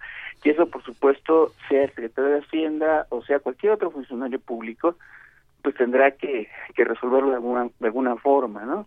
Ya fuera del gobierno. Pero la pregunta que creo que es muy pertinente y muy relevante es, bueno, ok, pero ¿qué hay con el cuadrito y los cuadritos abajo de este cuadrito, verdad? Supongo que es importante recordar, bueno, está el subsecretario del ramo, bueno, así se le conocía, ¿no? También se fue, el jefe del SAT también se fue, eh, y se van dejando una serie de, de espacios que en, en la administración pública, pues es importante llenar de alguna manera. Hay dos formas de hacerlo. Una, como ya adelantaba yo, era, bueno, finalmente los que yo conozco y sé que me van a funcionar porque pues me van a hacer caso, ¿no? Y otra es, pues lo voy a llenar de gente que tenga el perfil pues más adecuado, más cercano a lo que el puesto demanda. Eh, en ese sentido, pues uno esperaría que, que, José Mí, pues, pues los pusiera, en fin, o propusiera en estos en estos cargos a personas pues con, con una experiencia mayor en tanto que pues sí cumple con ciertos requisitos técnicos de su de su perfil no de su propio puesto.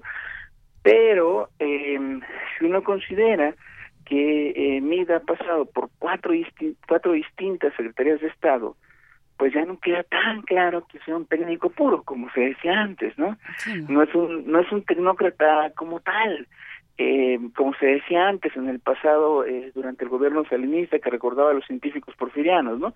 Y todo este debate que se dio en esos años. Eh, se ha mostrado ya claramente, creo, que este viejo debate entre tecnócratas y políticos, pues en el caso de MIT se diluye. Eh, me parece que, que MIT va a, a tener en estos en estos cargos a gente de un perfil mixto, es decir, no solamente aquellos que tienen cierta experiencia en la materia, sino también va a haber gente muy cercana a la operación política. No se explicaría de otra manera que él mismo haya ocupado cuatro distintas secretarías en dos sexenios diferentes bajo dos partidos distintos. Y ahí hay otro eh, otro tema, digo, además de, preguntarse qué tiene MID, pero ese, será cosa de, que lo vayamos ah, dilucidando. Eh, ¿Qué pasa con Luis Miranda? Eh, Cedesol es una secretaría clave en, en momentos preelectorales. Lo hace ahí, digo, no, no nos podemos hacer tontos. ¿Qué hace ahí Luis Miranda?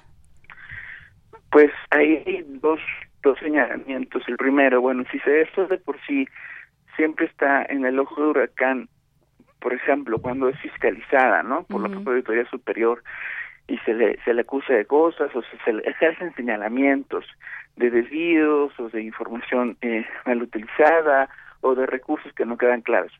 Si a eso le sumamos que eh, se va a asignar a un secretario de Estado cuya virtud eh, está en las redes políticas que tejió en el Estado de México, que es el Estado que viene en la siguiente elección, que es el Estado que importa parece ser en los pinos, que es el Estado más grande para el PRI y que no se puede dar el lujo de perder. En ese escenario no esperaría que, bueno, pues la orientación de los programas sociales va a tener un, un, un, un cierto tinte de cara, de cara a la, a la elección local. Eh, el gran problema con esto es que entonces todo esto que avanzamos durante la transición de luchar contra compra y cuestión del voto, pues regresa a la escena. Eh, y esto, pues, desgraciadamente pudiera, esperemos que no, ¿verdad? pero pudiera entenderse como un retroceso en la larga lucha de eh, las autoridades, digamos, electorales, de las organizaciones de la sociedad civil, en aquello que esperábamos nosotros desterrado ¿no? de las elecciones mexicanas, es la compra la operación de programas sociales, el condicionamiento de la entrega de recursos, etcétera, etcétera, etcétera. Creo que otra vez habrá que pensar en todos los mecanismos eh, de identificación, por ejemplo, el padrones de beneficiarios, ¿no? Como, como ustedes saben, pues hay muchísimas formas de identificar a los beneficiarios de los, de los programas sociales, no solamente es con la con la entonces, bueno, vieja crecer para votar, eh, no solamente es con que cada programa tiene sus propias maneras de identificarlos, sino que no existe uniformidad en ello, no existe claridad absoluta en los padrones, a pesar de que se hayan depurado bajo ciertas eh, condiciones, sigue existiendo una diferencia en el Estado mexicano que es no existe una política del Estado para identificar a los beneficiarios de los programas sociales que nos permita tener la confianza como ciudadanos de saber que esos programas no se van a utilizar electoralmente. Y si quien llega al cargo está precedido por esta crítica, bajo estas condiciones estructurales en las que operan los programas sociales en México, pues evidentemente se desata la suspicacia. Pues sí, y ese es un problema de confianza muy grave, porque nos regresa 25 años en el tiempo otra vez. Yo pensé que no los habíamos avanzado. Algo habíamos avanzado, pero, sí, pero, los, pero sí, los ojos y las, las implementaciones de, lo, que vayamos a trabajar como sociedad civil tiene que ir hacia allá. Ah, por supuesto. De, cara al 2018, entre otras muchas cosas. Alejandro Díaz, estamos cerrando esta conversación. ¿Algo que quieras agregar ya para finalizar? Pues eh, nada más que nosotros esperaríamos como, como ciudadanos y como analistas eh, pues cierto compromiso del, del, gabinete del presidente respecto a dos elementos. Uno, cómo vamos a enfrentar como nación el, el, el descrédito, el problema de credibilidad cuando invitamos y le dimos cierto rango de Estado a un candidato presidencial. ¿Cómo vamos a resolver eso? No sabemos. Y dos, pues vienen vienen épocas difíciles en términos económicos, parece ser, ¿no? Así es. Entonces, ¿eso cómo se va a resolver? A las 36 horas, evidentemente, José pues no va a leer, el, como ustedes ya lo decían, no va a leer lo que, lo que va a entregar a Cámara, ¿no? eh, el paquete, pues, económico y fiscal.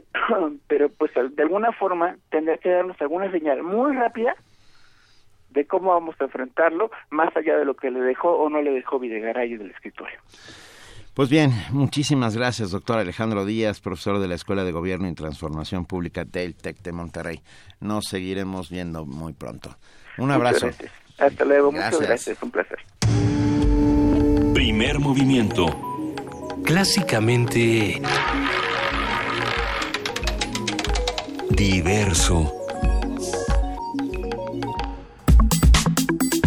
Nota Internacional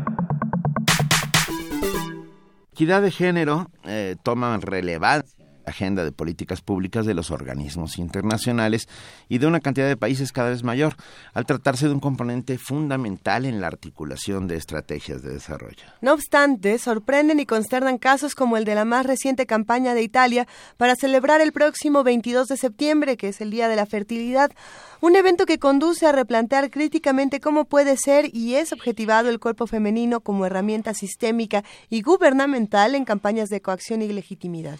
La campaña que será desplegada en varios actos a lo largo de todo el territorio italiano levantó polémica en redes sociales, sobre todo por su elección de lemas como La belleza no tiene edad, la fertilidad sí, prepara una cuna para el futuro y muévete, no esperes a la cigüeña. Estas leyendas han sido percibidas como mecanismos de presión para que las mujeres opten por tener hijos. En palabras del escritor y periodista Emilio Pardo Bazán, todas las mujeres conciben ideas, pero no todas conciben hijos. El ser humano no es un árbol frutal que solo se cultive por la cosecha. Hoy hablaremos acerca de las medidas del gobierno italiano para revertir el envejecimiento de su población las reacciones e implicaciones que esto ha traído y el escándalo que se ha armado al respecto. Y para ello nos acompaña Hortensia Moreno, profesora universitaria, doctora en ciencias sociales, feminista, escritora, editora. Hortensia, muy buenos días. Buenos días. Muchas gracias por acompañarnos. Al contrario, gracias por invitarnos. ¿Qué fue lo que pasó precisamente en Italia con esta campaña? ¿Cómo podemos entender eh, de dónde de dónde sale y por qué sale esta campaña? Bueno, sale porque hay un problema demográfico real. Sí. Es decir, el año pasado fue el año que hubo la menor cantidad de nacimientos en más de siglo y medio por allí. Entonces, que esto preocupa obviamente a un Estado, es decir, eh, cuando hablamos de envejecimiento de la población, hablamos de algo mucho más grave que simplemente ah, nacieron pocos niños. Estamos hablando de qué va a pasar en el futuro, qué va a pasar en, dentro de 30 años. Eh, hay una pregunta fuerte como quién va a pagar impuestos, ¿no? Y entonces, bueno, esta reducida población ofrece pues un, reto enorme a, un país, a, a, un estado. El estado tiene que tomar medidas y lo malo es que se toman medidas, yo creo que torpes, medidas que suponen que una campaña publicitaria puede hacer eso, revertir una, una tendencia demográfica, una tendencia demográfica que se traduce, vamos a pensarlo así, en, en números. Para que una población permanezca estable, hace falta que cada mujer tenga dos punto algo hijos, ¿sí? Más de dos hijos por cada mujer garantizan que una que una población no va a crecer pero tampoco va a disminuir, ¿sí?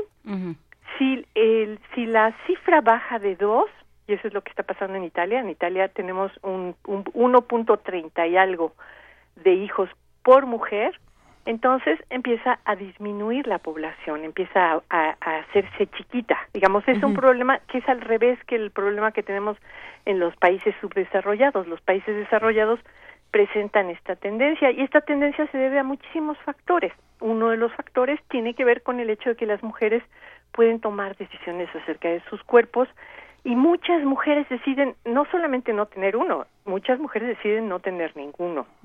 Ahora, convencerlas de que tengan hijos necesita medidas que no sean medidas publicitarias o decirles que pues que la fertilidad tiene edad.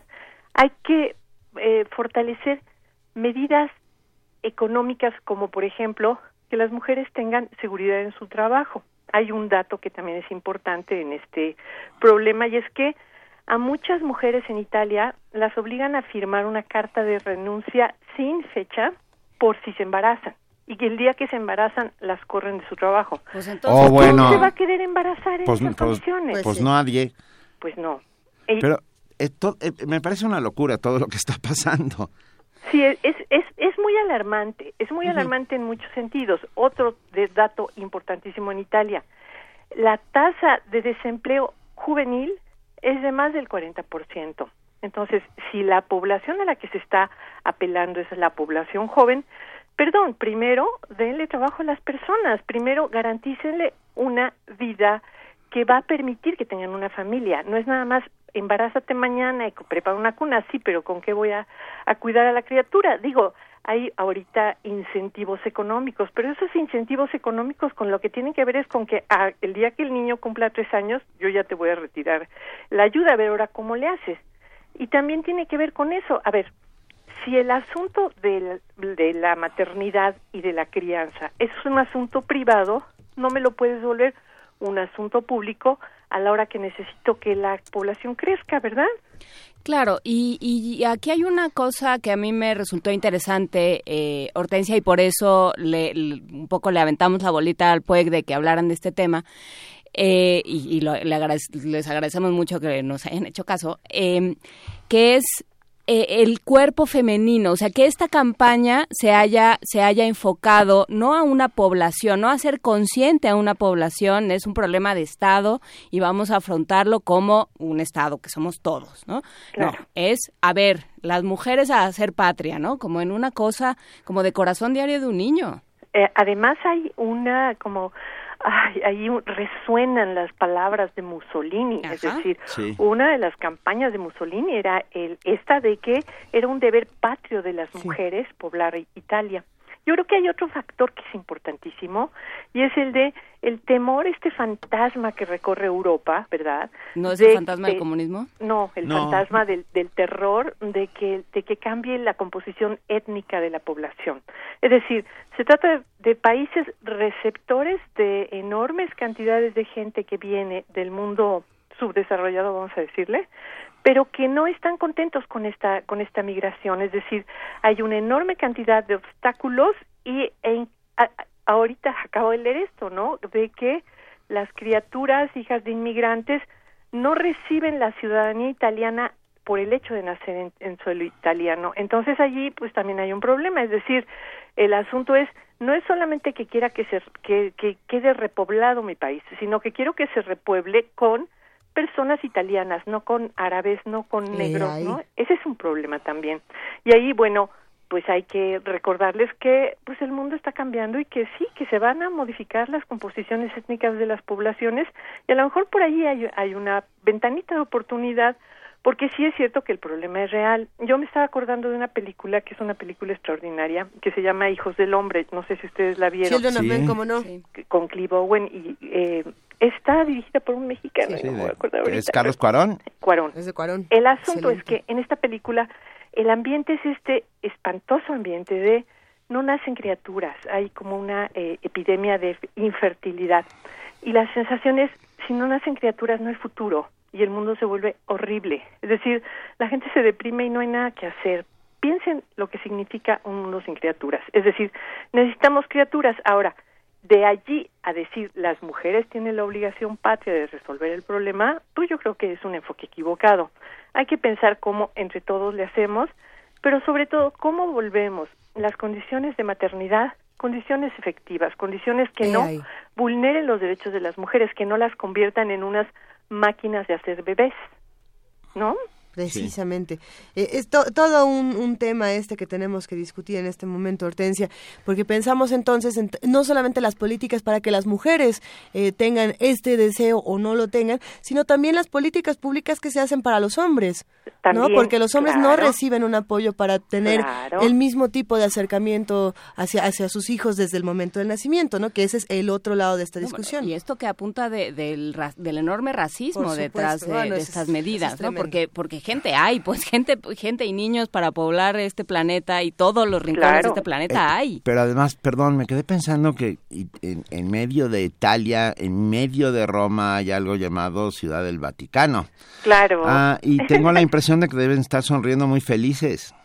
Pues eh, pensando en eso, el 22 de septiembre se celebra el Día de la Fertilidad. Salgamos todos a la calle con pancartas. Es decir, tiene que ver también con este pensamiento de que las mujeres tienen que hacer lo que les corresponde y no pensaron en una campaña que dijera, por ejemplo, a ver, padres, pónganse las pilas, agarren la onda, vamos a ver cómo le hacemos para que los hombres participen en la crianza, por ejemplo. Claro. claro. Para, y eso convencería, yo creo que a bastantes más mujeres. O sea, tenemos que pensar por qué una mujer en el siglo XXI, una mujer entre los 20 y los 30 años, decide no tener hijos o decide no tenerlos en esta década. En ese momento, claro. Porque ese es el otro tema. El otro tema es que las mujeres en Europa están decidiendo embarazarse después de los 30 años. Y eso es muy interesante. Es decir, una vez que se han cumplido una serie de metas que tienen que ver con formación, educación, éxito profesional. ¿Qué pasa si yo tengo un hijo a los 20 años? Bueno, pues que los próximos 10 años, en lugar de dedicarme a a terminar mi licenciatura, a hacer un doctorado o a conseguir un súper trabajo, lo que tengo que hacer es cambiar pañales, dar de comer y ver qué hizo la tarea la persona, ¿verdad? Y esto es precisamente, uno, por las políticas públicas que existen en los distintos países y dos, porque no, no hay un, modelo familiar o por lo menos no hay los suficientes modelos familiares que ayuden a las mujeres a no hacer esto solas. Así es, exactamente. Pero creo que hay una discusión muy grande que podríamos tener más adelante, Hortensia, y si te parece, vuelve por favor para que sigamos discutiéndolo. Claro que sí, no solo en Italia, en México, ahora estamos teniendo esta discusión. Sí por supuesto, hay que discutir y celebrar a la familia, pero a, las familias, a todas, las, familias. posibles. A todas las familias. Te mandamos un enorme abrazo. Muchísimas gracias, hasta luego. Gracias. Primer movimiento. Clásicamente... Diverso.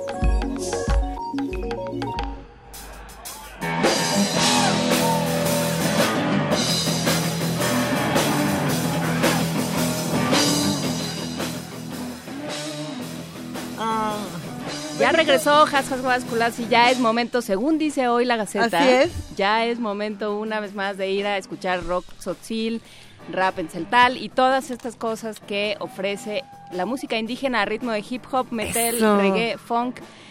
Todo esto en el Museo del Chopo, si quiere usted saber más, consulte su Gaceta el día de hoy. También... Estruendo multilingüe se llama. Estruendo multilingüe, pero también eh, vamos, eh, también en la Gaceta viene algo que ya se, que hablamos eh, al principio del programa, que se anunció en el corte informativo en voz de nuestro compañero Abraham Menchaca. esto de una serie de académicos de la UNAM que dicen algo que ya hemos platicado aquí también, que la reforma en educación es lesiva para los, los maestros, lo que decíamos al principio. Pero hay más detalles en la Gaceta, se habla también de políticas sociales y de cómo se tienen que proteger desde el presupuesto y muchísimas cosas. Cinco millones de analfabetos en México. Todo esto está en la Gaceta. Lea usted su Gaceta le doy. Y léasela a alguien más, compártala. Hay que, hay que ir rolando estas gacetas por doquier.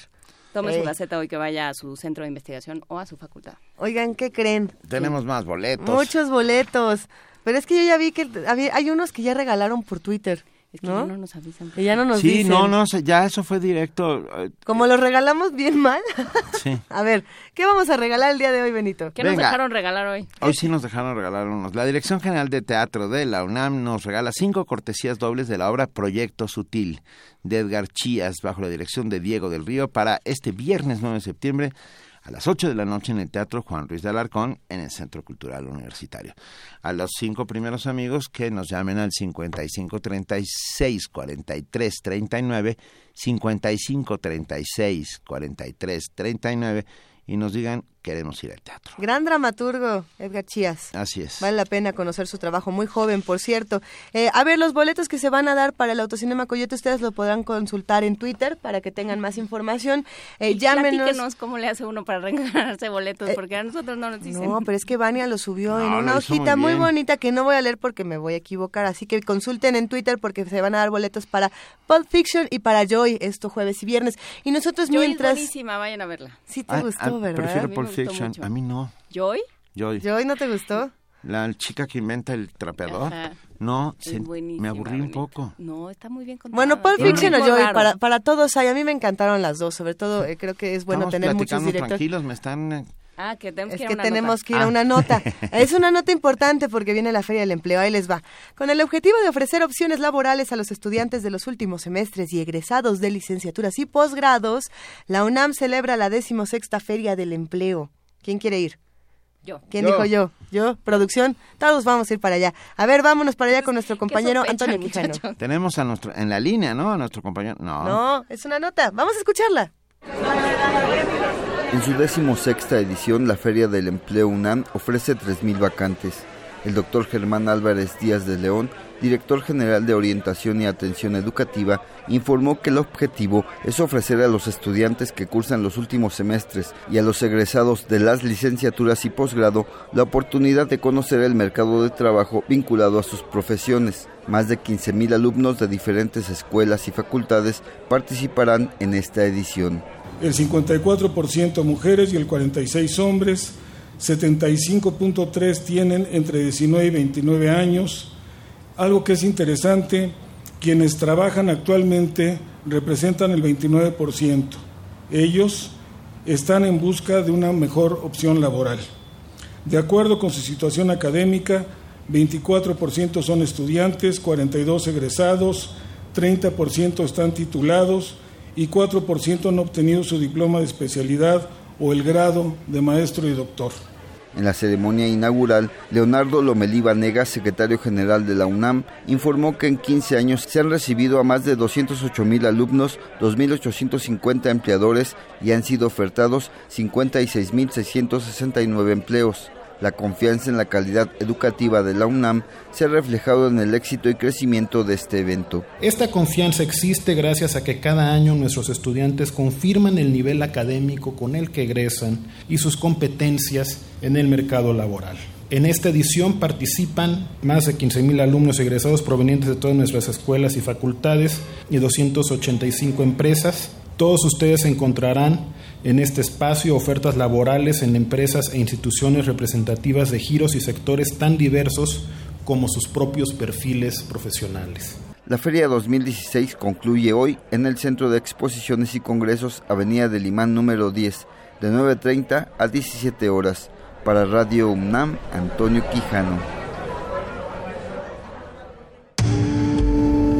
Primer movimiento. Clásicamente diverso. Son las 8 de la mañana con 52 minutos. Y como corresponde, estamos cantando a las ardillitas de la Guerrero. Yo, yo estaba, francamente, obnubilado con Hubiera lo que sido un acabo- gran momento de producción radiofónica si nos hubieran abierto los micrófonos. Venturosamente no lo hicieron. Venturosamente no lo Pero hicieron. es una oportunidad desperdiciada, es lo único que digo. Y es una oportunidad para invitar a todos los que nos están escuchando a que se graben cantando un fragmento de algo y nos lo manden como una postal sonora. Ya pronto vamos a sacar Sí, nuestro... Andrea González, te estamos hablando a ti. Sí, cántenos algo. Es que las recomendaciones musicales de la semana pasada nos encantaron. La gente llamó, cantó, nos mandaron mensajes a primermovimientounam.gmail.com con estas postales sonoras y los invitamos a que sigan compartiéndolas con nosotros. Nosotros no vamos a cantar ahora las ardillitas, pero va a suceder en algún punto de este año. pendientes. Por ahí Nadie de sabe Navidad, el día ni la hora. Por ahí de Navidad sucederá. Por ahora, nosotros vamos a hablar de producciones radiofónicas. Ya que, ya que nos metimos esto de la postal de la grabación, pues mejor hablemos de cómo se hace una producción radiofónica aquí en Radio UNAM. Hay un taller que viene del 19 al 23 de septiembre y lo imparte Guillermo Tapia, productor de radio y presidente del grupo Radio Asta. ¿Cómo estás, Guillermo? Hola, buenos días. Contento de escucharlos y contento de saber que se quieren grabar cantando las ardillitas, pero bueno. Te, te- te voy a rogar. yo- no, a ver, solo a ellas dos. Yo, yo, yo, yo estaré moviendo los controles. Oye, Guillermo, pero eh, esto nos habla de que en radio hay una libertad impresionante y un ejercicio de imaginación eh, único que se puede hacer y que fundamentalmente lo lleva a cabo la producción que imagina todos estos espacios sonoros.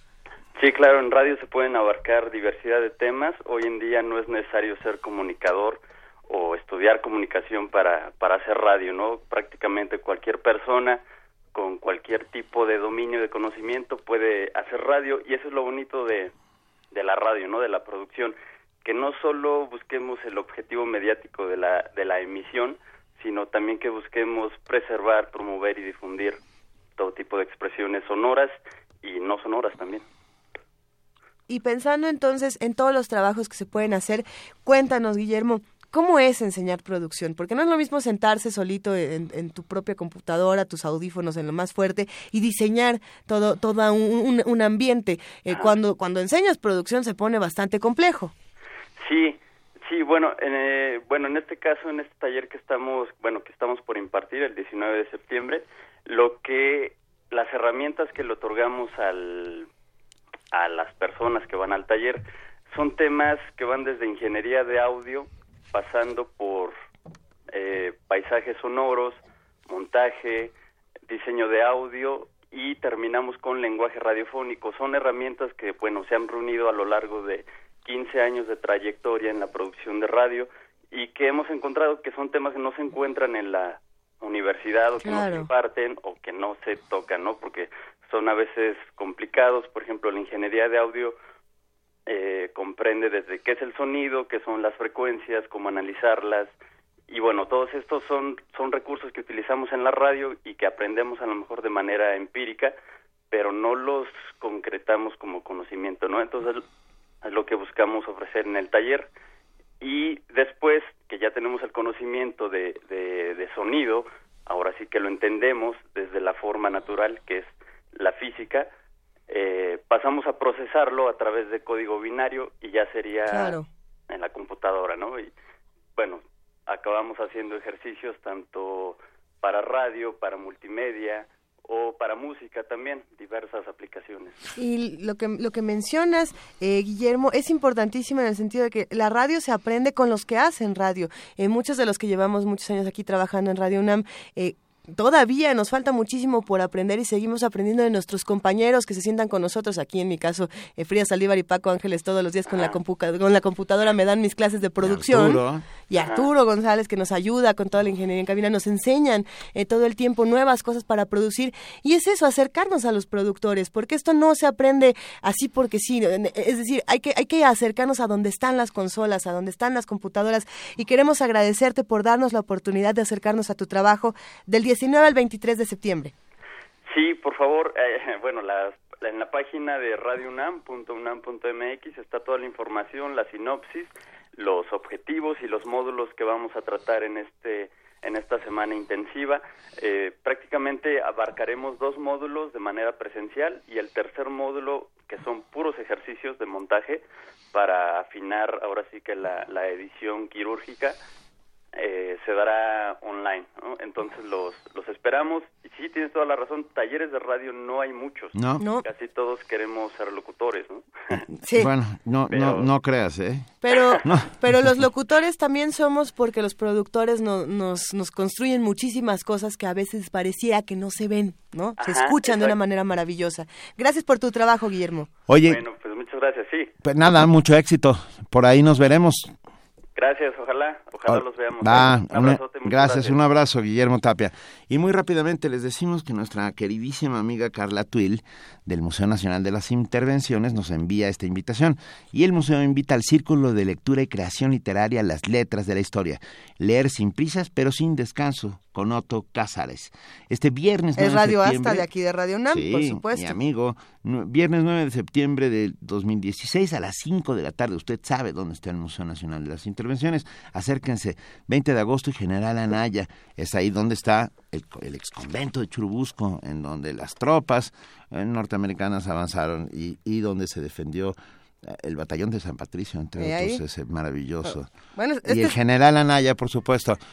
Venga. Este, este espacio se va a transformar en Castalia, la tierra del conocimiento que siempre nos proporciona Otto Cázares, quien ustedes saben forma parte de Radio UNAM con sus conspiraciones y más adelante tendrá otras participaciones. Lo pueden escuchar los lunes en Prisma RU y demás. Así que pues quédense con nosotros, nosotros seguimos aquí en el Movimiento. Los, las letras de la historia, leer sin prisas pero sin descanso. Otto Cázares, viernes 9 de septiembre a las 5 de la tarde, allí en el Museo Nacional de las Intervenciones. Gracias, Carla Tuil. Abrazo a todos nuestros radioescuchas que también nos invitan a eventos importantes. Eh, vamos a una pausa y regresamos aquí a la tercera hora de primer movimiento. Primer movimiento. Clásicamente... Universitario.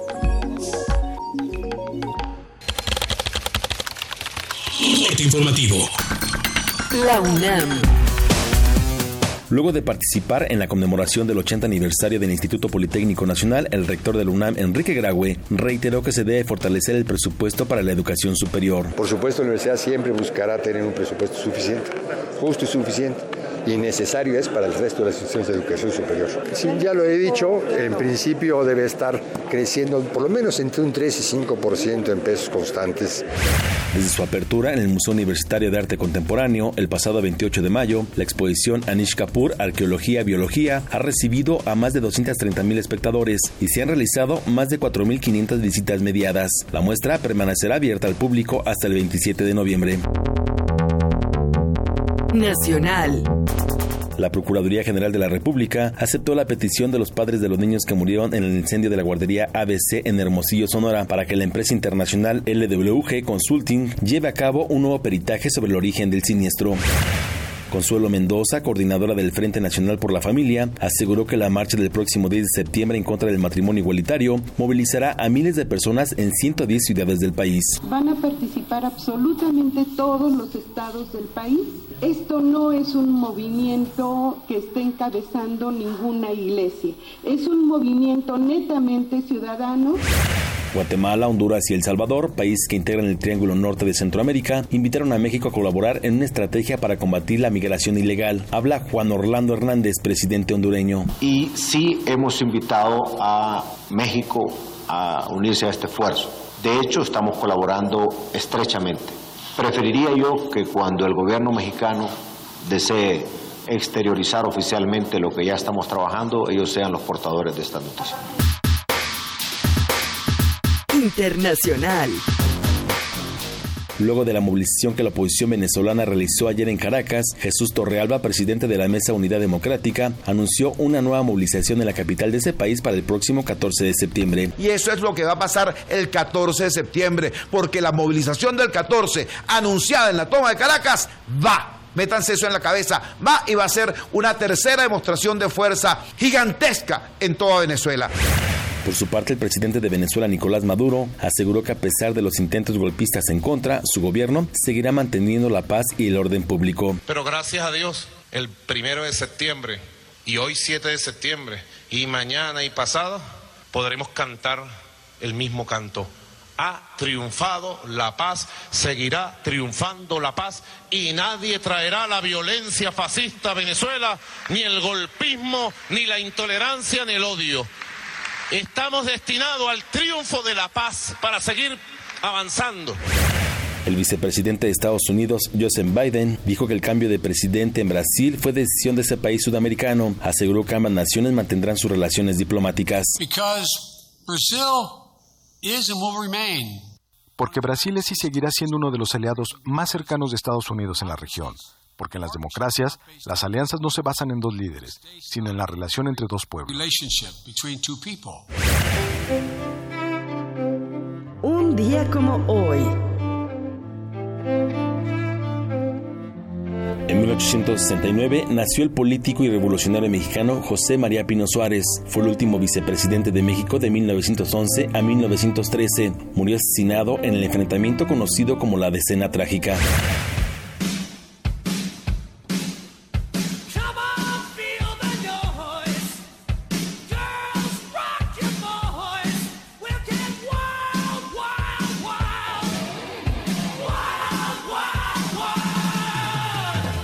En 1977, la banda estadounidense Quiet Riot publicó su primer álbum. El disco homónimo fue uno de los que abrió el auge del heavy metal. La agrupación entró al Salón de la Fama del Rock en 1991.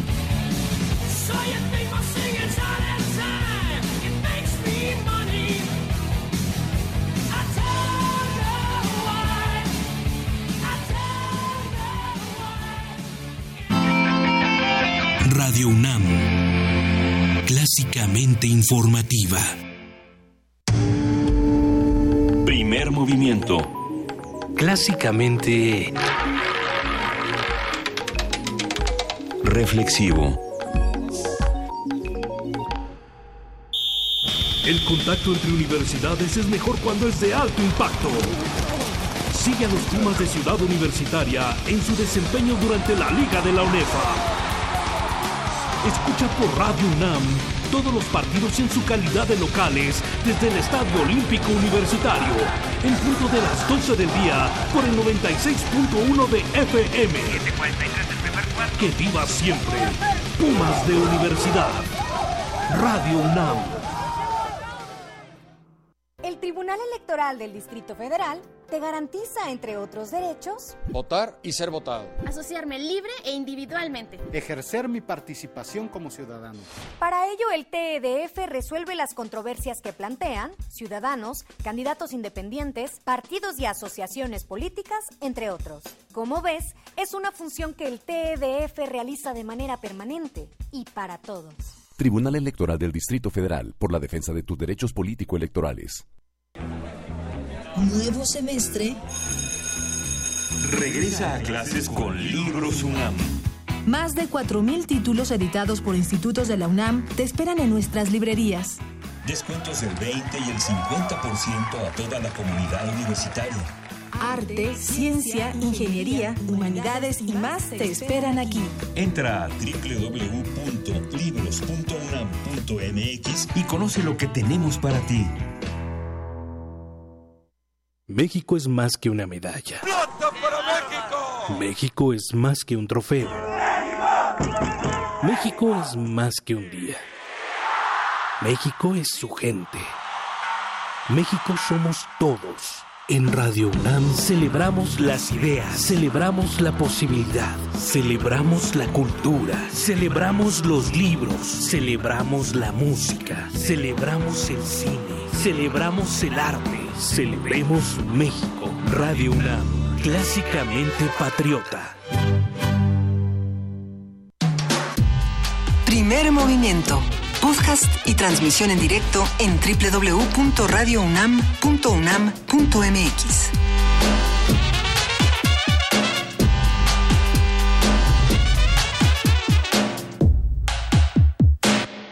Benito Taibo. Son las nueve de la mañana con seis minutos. Estaba yo, siete minutos estaba yo bailando un poco.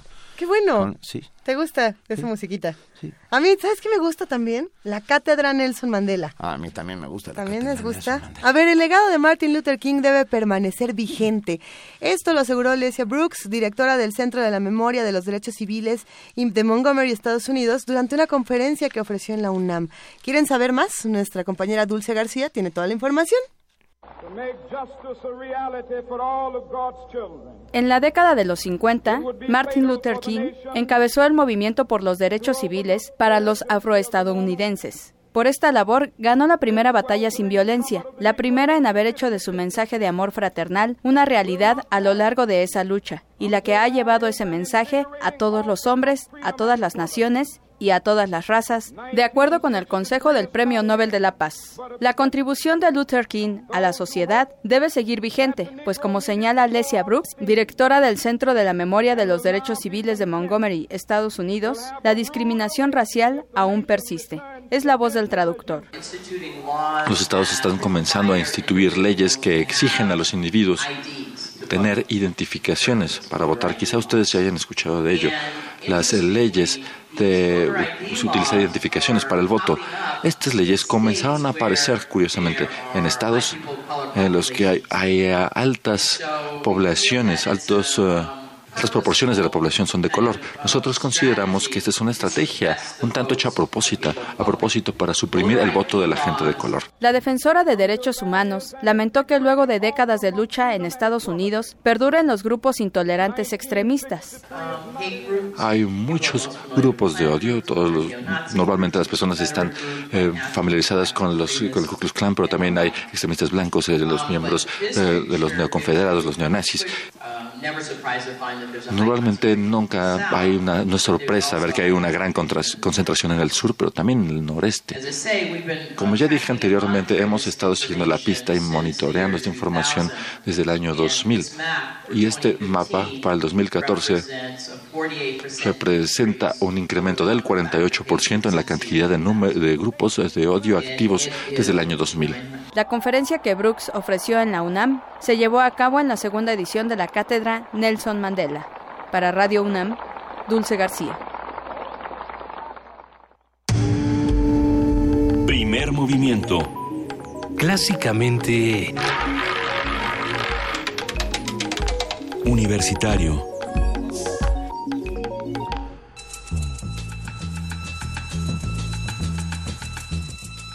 Es hora de poesía necesaria.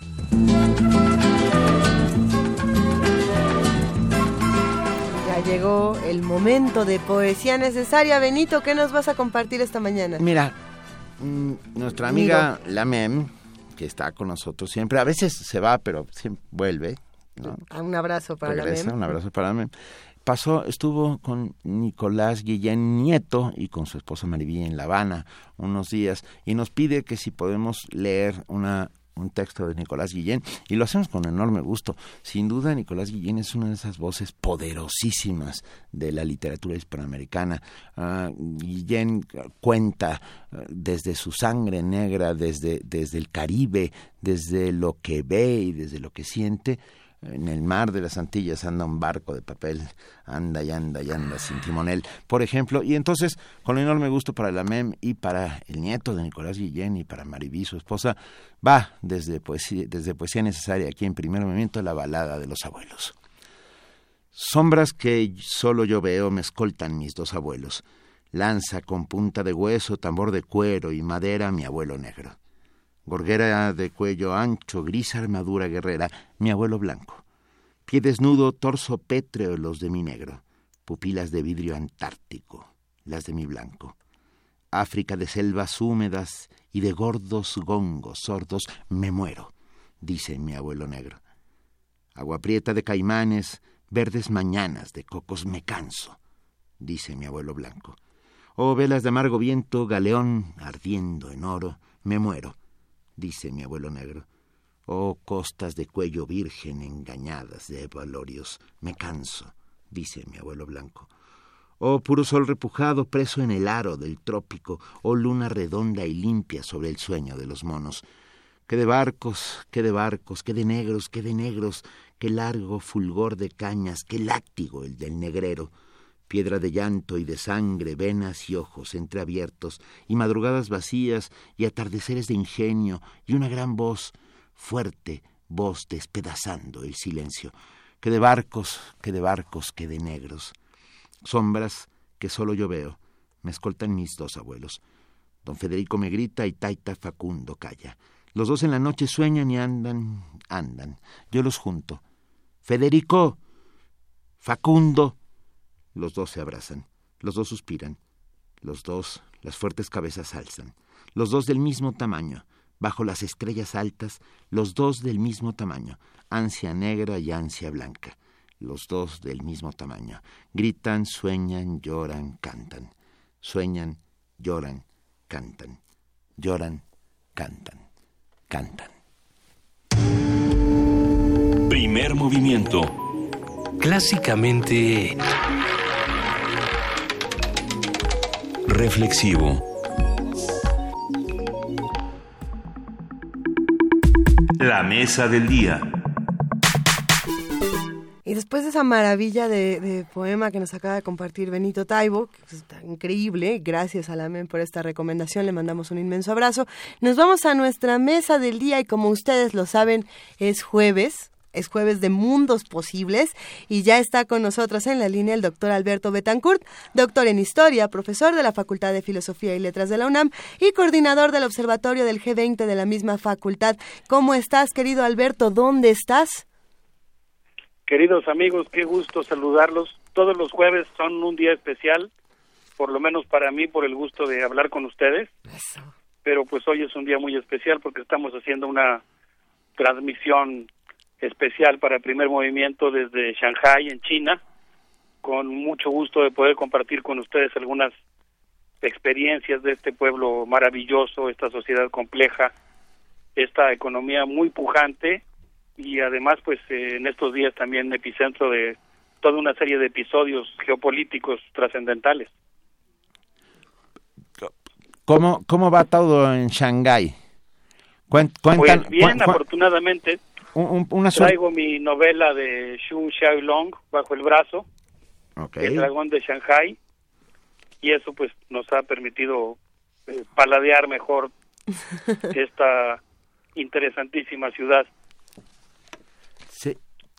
Si les parece bien, me gustaría compartir con ustedes un poquito de las muchas cosas que hemos tenido oportunidad de ver. Por favor. Desde luego le mando un saludo muy afectuoso a todo el auditorio de Radio UNAM pues miren, eh, yo diría que China es hoy la segunda potencia económica mundial, gracias, entre otras cosas, a una revolución popular que hizo de la escuela pública, gratuita y universal, una de sus prioridades.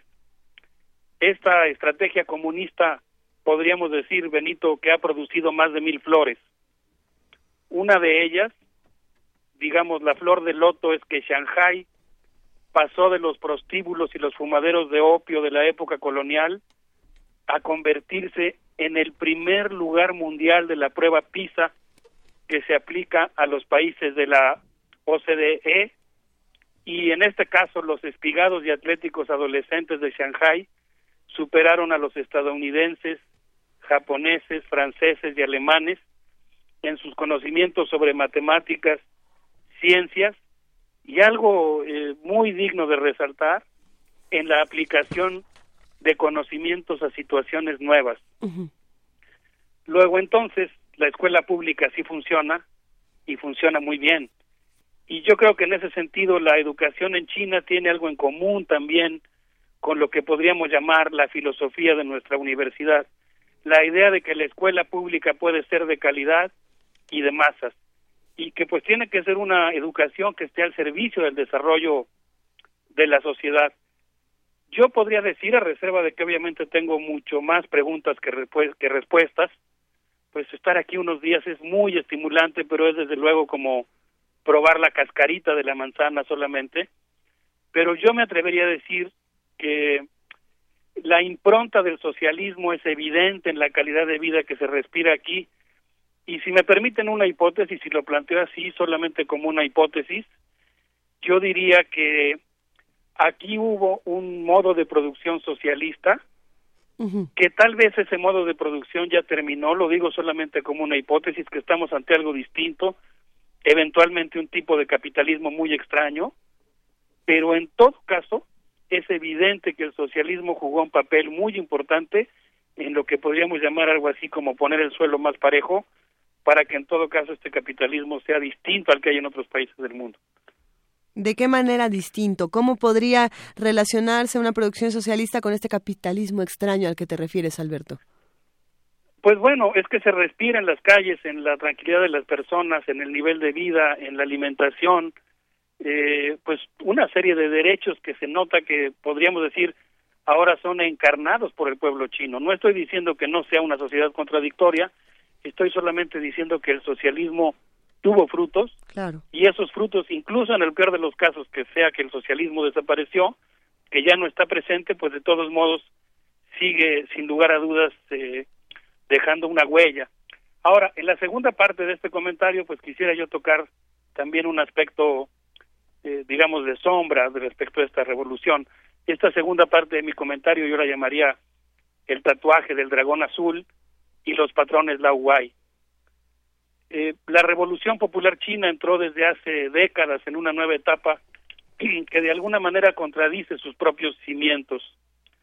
El Comité Central, imagínense ustedes, Luisa, qué paradoja, dirige las privatizaciones, la precarización del trabajo y la exportación de capitales. Uno obviamente tiene en el imaginario y por la propia historia del siglo XX una idea de lo que son los partidos comunistas y una idea de lo que es la dirección de esas organizaciones. Es un poco raro, ¿no creen imaginarnos ahora un, un pleno del Comité Central que está abocado a discutir cómo precarizar el trabajo, disminuir el tamaño del Estado y exportar capitales? Aquí en China el Comité Central ofrece a los capitales estadounidenses, japoneses y europeos una mano de obra disciplinada y barata que permite reproducir sus capitales tan rápidamente como el asombroso tren bala que viaja a 340 kilómetros por hora. Y por eso me acordé de esta novela que traigo bajo el brazo, El dragón de Shanghai, de Xu Shailong, que desde mi punto de vista pues ofrece una muy buena alegoría de lo que está pasando en China. La hermosa nube blanca le informa al inspector Chen quien, como hemos dicho en intervenciones anteriores, es miembro del Partido Comunista y antiguo jefe de la policía de Shanghai, que el gran burdel llamado el Mundo Celestial, ubicado en la cúpula de una de esas torres que hay aquí en esta ciudad, se me ocurre para definirla como una como un bosque de torres. Bueno, pues el mundo celestial, ubicado en la cúpula de una de esas torres, y cuya punta se pierde entre la bruma y el smog, resulta, según le informa Nube Blanca al inspector Chen, que es regenteado por un bufete de abogados contratado por un Guay, o sea, por un patrón extranjero. Y creo que en buena medida, como contrapunto a la virtud que mencionaba yo al inicio de mi intervención, pues eh, China se encuentra hoy en esa circunstancia de una gran cantidad de patrones extranjeros que vienen aquí a poner sus plantas y a reproducir sus capitales a gran velocidad. Y yo tengo la impresión, Benito, eh, Benito Luisa, que durante la cumbre del G20 China proyectó al mundo tanto sus virtudes, por ejemplo, cuando propuso que el G20 hiciera suya la agenda de desarrollo de la ONU, un acto que fue celebrado por Ban Ki-moon, pero Oh, Beijing también proyectó una sombra al exterior al promover el extractivismo, la fábrica global, el trabajo precario y la subordinación de muchas comunidades locales a las transnacionales chinas. No, no sé qué vayan a pensar de lo que voy a decir, pero A ver, a ver. yo creo que respecto a la revolución china podríamos declamar una poesía de Lipo que dice así, cuando estabas, las flores llenaban la casa y al irte dejaste el lecho vacío, la manta bordada, doblada, permanece intacta. Tres años ya han transcurrido, aquí nosotros podríamos decir tres décadas, pero tu fragancia no se disipa. Aquí termina la poesía de Lipo y yo agregaría que sin duda ya no está, pero en parte sigue ahí y eso forma parte de esta sociedad extraordinariamente maravillosa, entrañable, pero también contradictoria que pues he tenido oportunidad de, de conocer en estos días. Qué maravilla. Sí, sin duda una sociedad contradictoria que está apenas restañando algunas Claro. heridas, ¿no? Las heridas de la revolución cultural, por ejemplo, que, que dejaron un hueco enorme que está empezando a llenarse de muchas maneras. Sí, bueno, es que aquí estamos en, ante una civilización pues eh, milenaria en realidad y si nos referimos a la historia más reciente, pues efectivamente no se puede entender lo que es China hoy sin entender, valga la expresión, la digo pues justamente con, con el gusto de evocarla, digamos, sin entender lo que fue el gran salto hacia adelante de la revolución china, ¿no? sin entender lo que fue una revolución popular, campesina, y sobre todo ya en una época más reciente, en las últimas décadas del siglo XX, la actitud tosuda, rebelde, digna que tuvo la República Popular China de negarse a aplicar las recetas del Fondo Monetario Internacional, sin lugar a dudas fue uno de los países que se salieron del redil, y yo creo que esa indisciplina, esa negativa a dejar que otros decidieran su destino, es la que la catapultó a la circunstancia económica en la que se encuentra hoy. Aunque paradójicamente, y eso es lo que yo también creo que hay que reconocer, pues hoy se ha convertido en una ferviente defensora de políticas neoliberales y de hecho pues está criticando a los países del G7 por sus políticas proteccionistas. Sí. Me- perdón, Alberto, pero me interesaría mucho una, Por suerte, favor. una suerte de instantánea, personal, absolutamente personal, y que nos contaras, ah, porque siempre vamos hacia lo macro, ¿no? Hacia las, m- hacia las medidas, hacia la- las tomas de decisión, hacia los virajes, pero eh, caminar por Shanghái, ah, la gente camina rápido, sonríen cuando le sonríes. Cuéntanos un poquito de eso. La tensión, el ambiente. No, pues el ambiente es eh, realmente muy amigable, se camina muy tranquilo por las calles. Estoy hablando de mi impresión, no puedo asegurar que eso pase en toda la ciudad. Eh, la gente es muy amable. Eh, hay una mezcla un poco extraña entre los grandes edificios, las torres, que efectivamente se pierden en la bruma. Y hoy descubrí algunos callejones, ¿no? Donde está, podríamos decir, el viejo Shanghái, con sus puestos de comida callejeros, con sus puestecitos, de, no diría de vendedores ambulantes, pero de, de venta de ropa vieja. Digamos, eh, algo que corresponde mucho más con las imágenes que creo que tenemos todos de, de Asia, digamos, en general, o de la vieja Asia, pero en realidad esta es una ciudad extraordinariamente moderna, llena de parques públicos. Eh, bueno, yo no sé, pero eh, se siente bastante tranquila. No sé si por el propio hecho de que es una sociedad muy disciplinada, porque las penas eh, de la ley son muy altas, pero no se siente que haya digamos, delincuencia o inseguridad. No he visto alguna persona obesa, he visto como tres, es un poco chistoso porque cuando las he visto es como que te llama la atención porque no habías visto a una persona obesa en varios días. Y O además, sea, seríamos- eh, seríamos pues un- solamente he visto dos mendigos, Sí, Y los obesos dos serían indigentes en realidad. los los obesos seríamos un éxito en Shanghái. no sé. No lo sé. Eh, pero bueno, eh, se ve que es una sociedad que hace mucho deporte, eh, la gente se siente tranquila, hay una gran participación de las mujeres en todas las actividades públicas.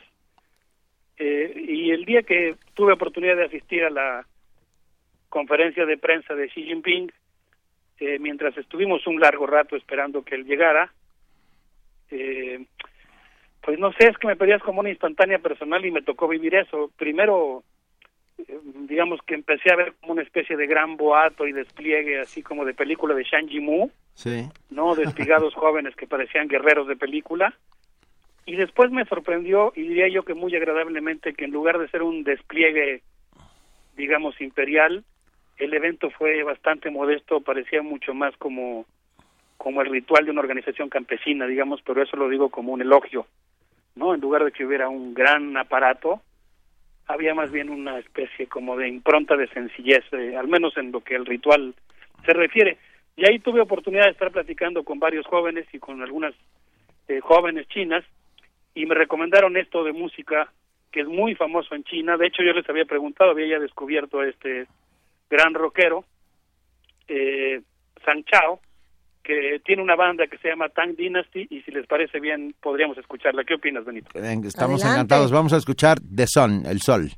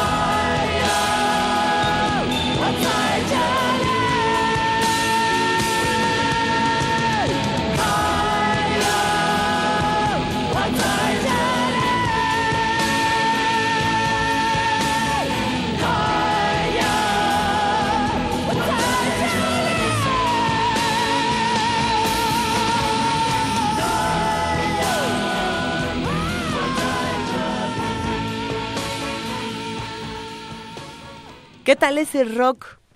Queridísimo Alberto Betancourt, nos encanta de este lado. ¿Te gustó, Luisa? Muchísimo, Oye, ya descargado. A mí también. Pues fíjense que San Chao es un pionero del rock en China, muy conocido entre los jóvenes, según eh, me dijeron las personas con las que estuve platicando. Eh, es legendario porque fue de los primeros músicos que compuso piezas en contra de la guerra de Vietnam. Y bueno, pues parece que esta eh, decisión de llevar por ahí su temática eh, permitió que el rock fuera bien visto en un contexto en el que eh, probablemente hubiera tenido más dificultades. pero pues a mí se me hizo así alucinante, ¿no? Escuchar esta expresión del rock, eh, digamos, eh, aterrizada en la sociedad china. Pero bueno, les quería yo contar que tengo la impresión que una de las cosas que ocurrió durante esta cumbre es que, digamos que transitamos de un periodo histórico en el que pasamos de un Estados Unidos que después de la Segunda Guerra Mundial gozaba de una abrumadora supremacía eh, y ese mundo ha desaparecido. Creo que lo que pasó en el marco de la cumbre es que en realidad los países del grupo BRICS aprovecharon para reunirse y afinar su estrategia y desde mi punto de vista lograron dos cosas muy importantes. La primera es que lograron negociar con el Fondo Monetario Internacional para modificar sus órganos de gobierno. Y lo segundo que a mí me llamó la atención y que habíamos comentado rápidamente en la intervención de lunes es que el próximo 16 de octubre va a entrar en vigor el renminbi, el yuan internacional, como una divisa aceptada en la canasta del Fondo Monetario Internacional. De tal manera que esto muestra que los países del BRICS pues han tenido frutos importantes negociando en el G20, manteniéndose unidos y eh, presionando, digamos, ahora esta moneda que tiene la imagen de Mao Zedong, pues va a formar parte de la canasta de divisas del Fondo Monetario Internacional y eso significa que China va a tener pues un papel muy importante en el, en el futuro del mundo, sobre todo en lo que tiene que ver con el otorgamiento de crédito y con la posibilidad de poder realizar operaciones internacionales con su propia moneda. Eso, eso sin duda es interesantísimo, ¿no? Como una nueva moneda va, y va a venir a, a cambiar un montón de cosas al, en cuanto en cuanto salga. Sí, sí, fíjate que me preguntabas un poco por la cosa personal. Sí. Y me quedé pensando que siempre es muy saludable desde mi punto de vista el ejercicio de cambiar de epicentro del mundo, digamos, ¿no? Uno escucha lo que pasa en el mundo desde México, a pesar de que en el caso de nuestra universidad y de una de las tradiciones mexicanas es esta, digamos, este internacionalismo, esta sensación cosmopolita, pero uno lo escucha desde México. Cuando cambias de lugar, aunque sea muy transitoriamente, como es mi caso, pues no sé, digamos, yo pienso en las noticias sobre Corea del Norte, ¿no? Uno en México escucha sobre el lanzamiento de misiles en Corea del Norte y te imaginas una cosa que está ocurriendo al otro lado del mundo. Aquí está exactamente enfrente del puerto de Shanghai. Entonces, ayer que lanzaron los misiles, pues estás en una cosa que, que, que es inminente, digamos, que está al otro lado, ¿no? Que está completamente próxima. Y eso, pues, eh, siempre creo que es un ejercicio interesante y en este caso, eh, tener la oportunidad, digamos, de ver el mundo desde China, pues me parece que sí cambia un poco los, los parámetros que uno tiene normalmente. Quería eh, hacerles un, digamos, eh, comentario final o una idea final más que un comentario final que tiene que ver con algo que empezamos a platicar el programa pasado, esta idea de las complejas relaciones que tiene China con Estados Unidos y me los estaba yo imaginando, tomo una metáfora que encontré en el periódico The New York Times hace dos o tres años, pero que creo que vale la pena recuperar ahora. Me parece que las relaciones entre China y Estados Unidos son como las relaciones de unos siameses neuróticos que por un lado se necesitan y por otro lado se repelen. Hay muchos elementos en los que China y Estados Unidos mantienen relaciones muy tensas y hay muchos elementos en los que se necesitan y están haciendo jugosos negocios. Voy a empezar por citar algunos casos de lo que ha sido la tensión entre ambas naciones. Por ejemplo, durante la cumbre del G20, Xi Jinping urgió a Estados Unidos a jugar un rol constructivo para estabilizar las tensiones en el mar del sur de China, aquí, aquí al ladito, digamos, aquí en el puerto. Y a cambio ofreció empeñarse a fondo en la desnuclearización de la península de Corea. El dirigente recordó a Barack Obama que la cooperación sino-estadounidense permitió la desnuclearización de Irán y recordó algo que, bueno, insisto, allá desde México se ve como algo lejano y abstracto, pero eh, Xi Jinping manifestó su, per, su férrea oposición al despliegue del sistema de defensa de gran altura que Estados Unidos pretende instalar en la península. Insisto en que cuando lo ves aquí, pues es algo que está inminente, ¿no? Los canales de televisión, tú puedes ver canales de televisión japoneses, por ejemplo, todo el tiempo, que se transmiten aquí en China. Eh, hay una extensa frontera marítima, está todo el tema de las islas que están disputando. Eh, ahora, por ejemplo, que leía sobre las protestas estadounidenses por la construcción de las islas artificiales que está construyendo China y en las cuales está también eh, montando aeropuertos, pues el tema lo ves aquí ya como muy cerca y te das cuenta que involucra a cientos de millones de personas. Y bueno, pues aquí entonces la atención ha sido muy fuerte. Eh, eh, Xi Jinping, por ejemplo, eh, llamó a Estados Unidos a respetar la soberanía china sobre Taiwán y abstenerse de promover actividades secesionistas en el Tíbet. Pero pasando a la otra parte que comentamos muy rápidamente la vez pasada, a la parte en la que en la que digamos se necesitan y se utilizan mutuamente China y Estados Unidos. Yo quisiera mencionar que, por ejemplo, Alan Crosser, vicepresidente de Microsoft China, plantea que tiene una alianza estratégica con, con este país para promover la digitalización de las viejas industrias, el comercio por Internet y la gestión automatizada de las ciudades. Eh, hay muchas empresas norteamericanas que están haciendo negocios en China. Por ejemplo, Yuan Xuan, presidente de Greater Nielsen China, planteó que sus empresas eh, están planteando la idea de generar nuevas necesidades en sus clientes o anticiparse por lo menos a las necesidades que están surgiendo. De tal suerte que este siamés neurótico eh, se plantea controlar el mundo, ser el gerente general y vender el software de empresas transnacionales que montarán un gran autómata autócrata que se anticipará o incluso modelará nuestras necesidades. Y pues yo creo que nosotros tenemos una eh, necesidad muy grande de conocer consecuentemente lo que está pasando en China, tanto estos aspectos muy positivos, esta impronta de su revolución social, como estas tendencias un tanto, digamos, eh, peligrosas o críticas que ameritan toda nuestra atención. No sé cómo vean, Luis y Benito. interesantísimo, sin lugar a dudas. Ah, eh, el, el, mundo está cambiando y China está cambiando con el mundo. Eh, y, y, esta es una parte en la cual habrá que, desde sus tradiciones milenarias hasta luego pasando por su revolución, sí al día de hoy que abre de alguna manera sus mentes y sus fronteras a un montón de cosas, uh, China está pasando por, por momentos francamente complejos, curiosos, y, y el pueblo chino estará adaptándose sin duda a ellos, ¿no? Sí, yo me muero de ganas de conocer los estudios que están haciendo muchos investigadores, profesores y estudiantes de nuestra universidad, de la UNAM, sobre China digo, la verdad es que regreso con muchas preguntas y me doy cuenta de la enorme importancia que tiene hacer la historia contemporánea de China, contar esa historia, ¿no? Digamos, la historia de China en el siglo XX, pero sobre todo la historia de este, pues, por un lado traumático y por otro lado exitoso desde el punto de vista de los negocios y por otro lado contradictorio periodo histórico de China de los últimos 30 años.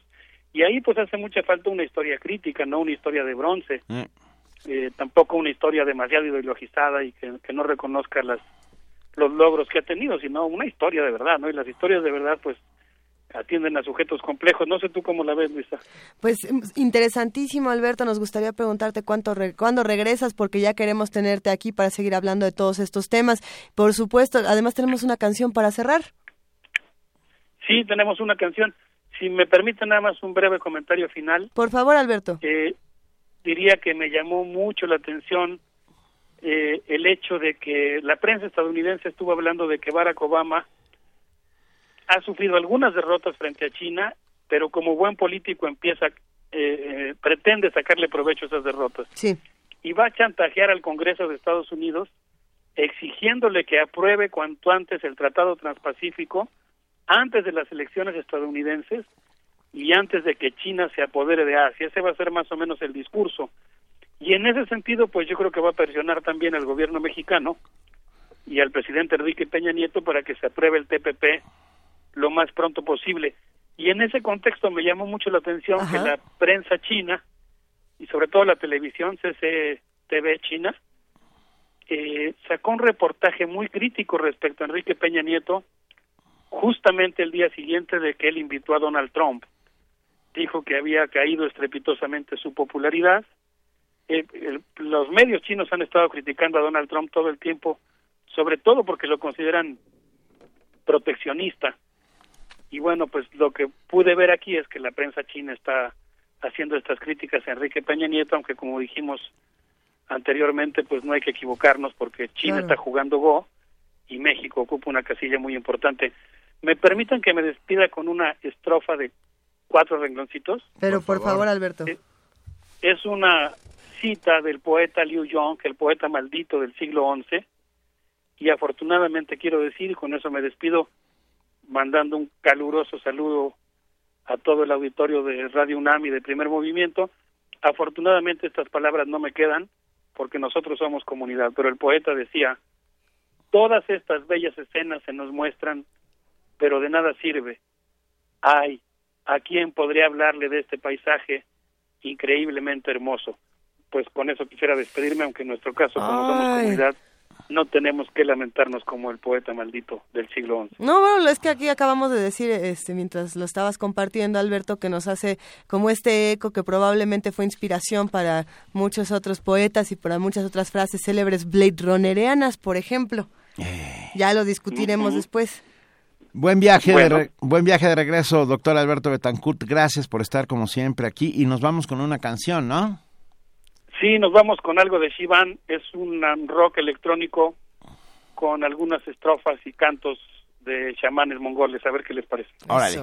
Un abrazote, Alberto. Un abrazote. Buen, buen Qué viaje. gusto. Gracias. Gracias por todo, Alberto, te Desde esperamos. Shanghái, el doctor Alberto Betancourt. Esto es Problems.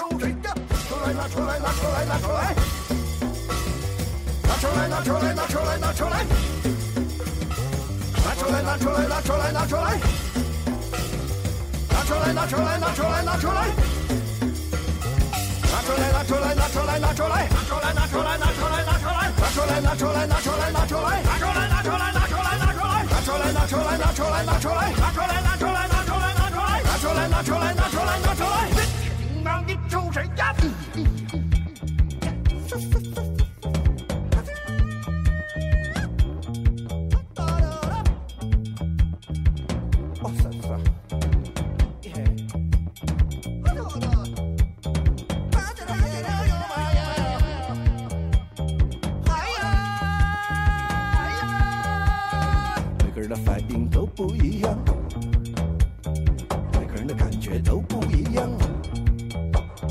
每个人的时间都不一样，每个人的长短都不一样，反应都不一样，时间都不一样，感觉都不一样，长短都不一样。反应都不一样，时间都不一样，感觉都不一样，长短都不一样，反应都不一样，时间都不一样，感觉都不一样。这个金刚一抽人呀，拿出来，拿出来，拿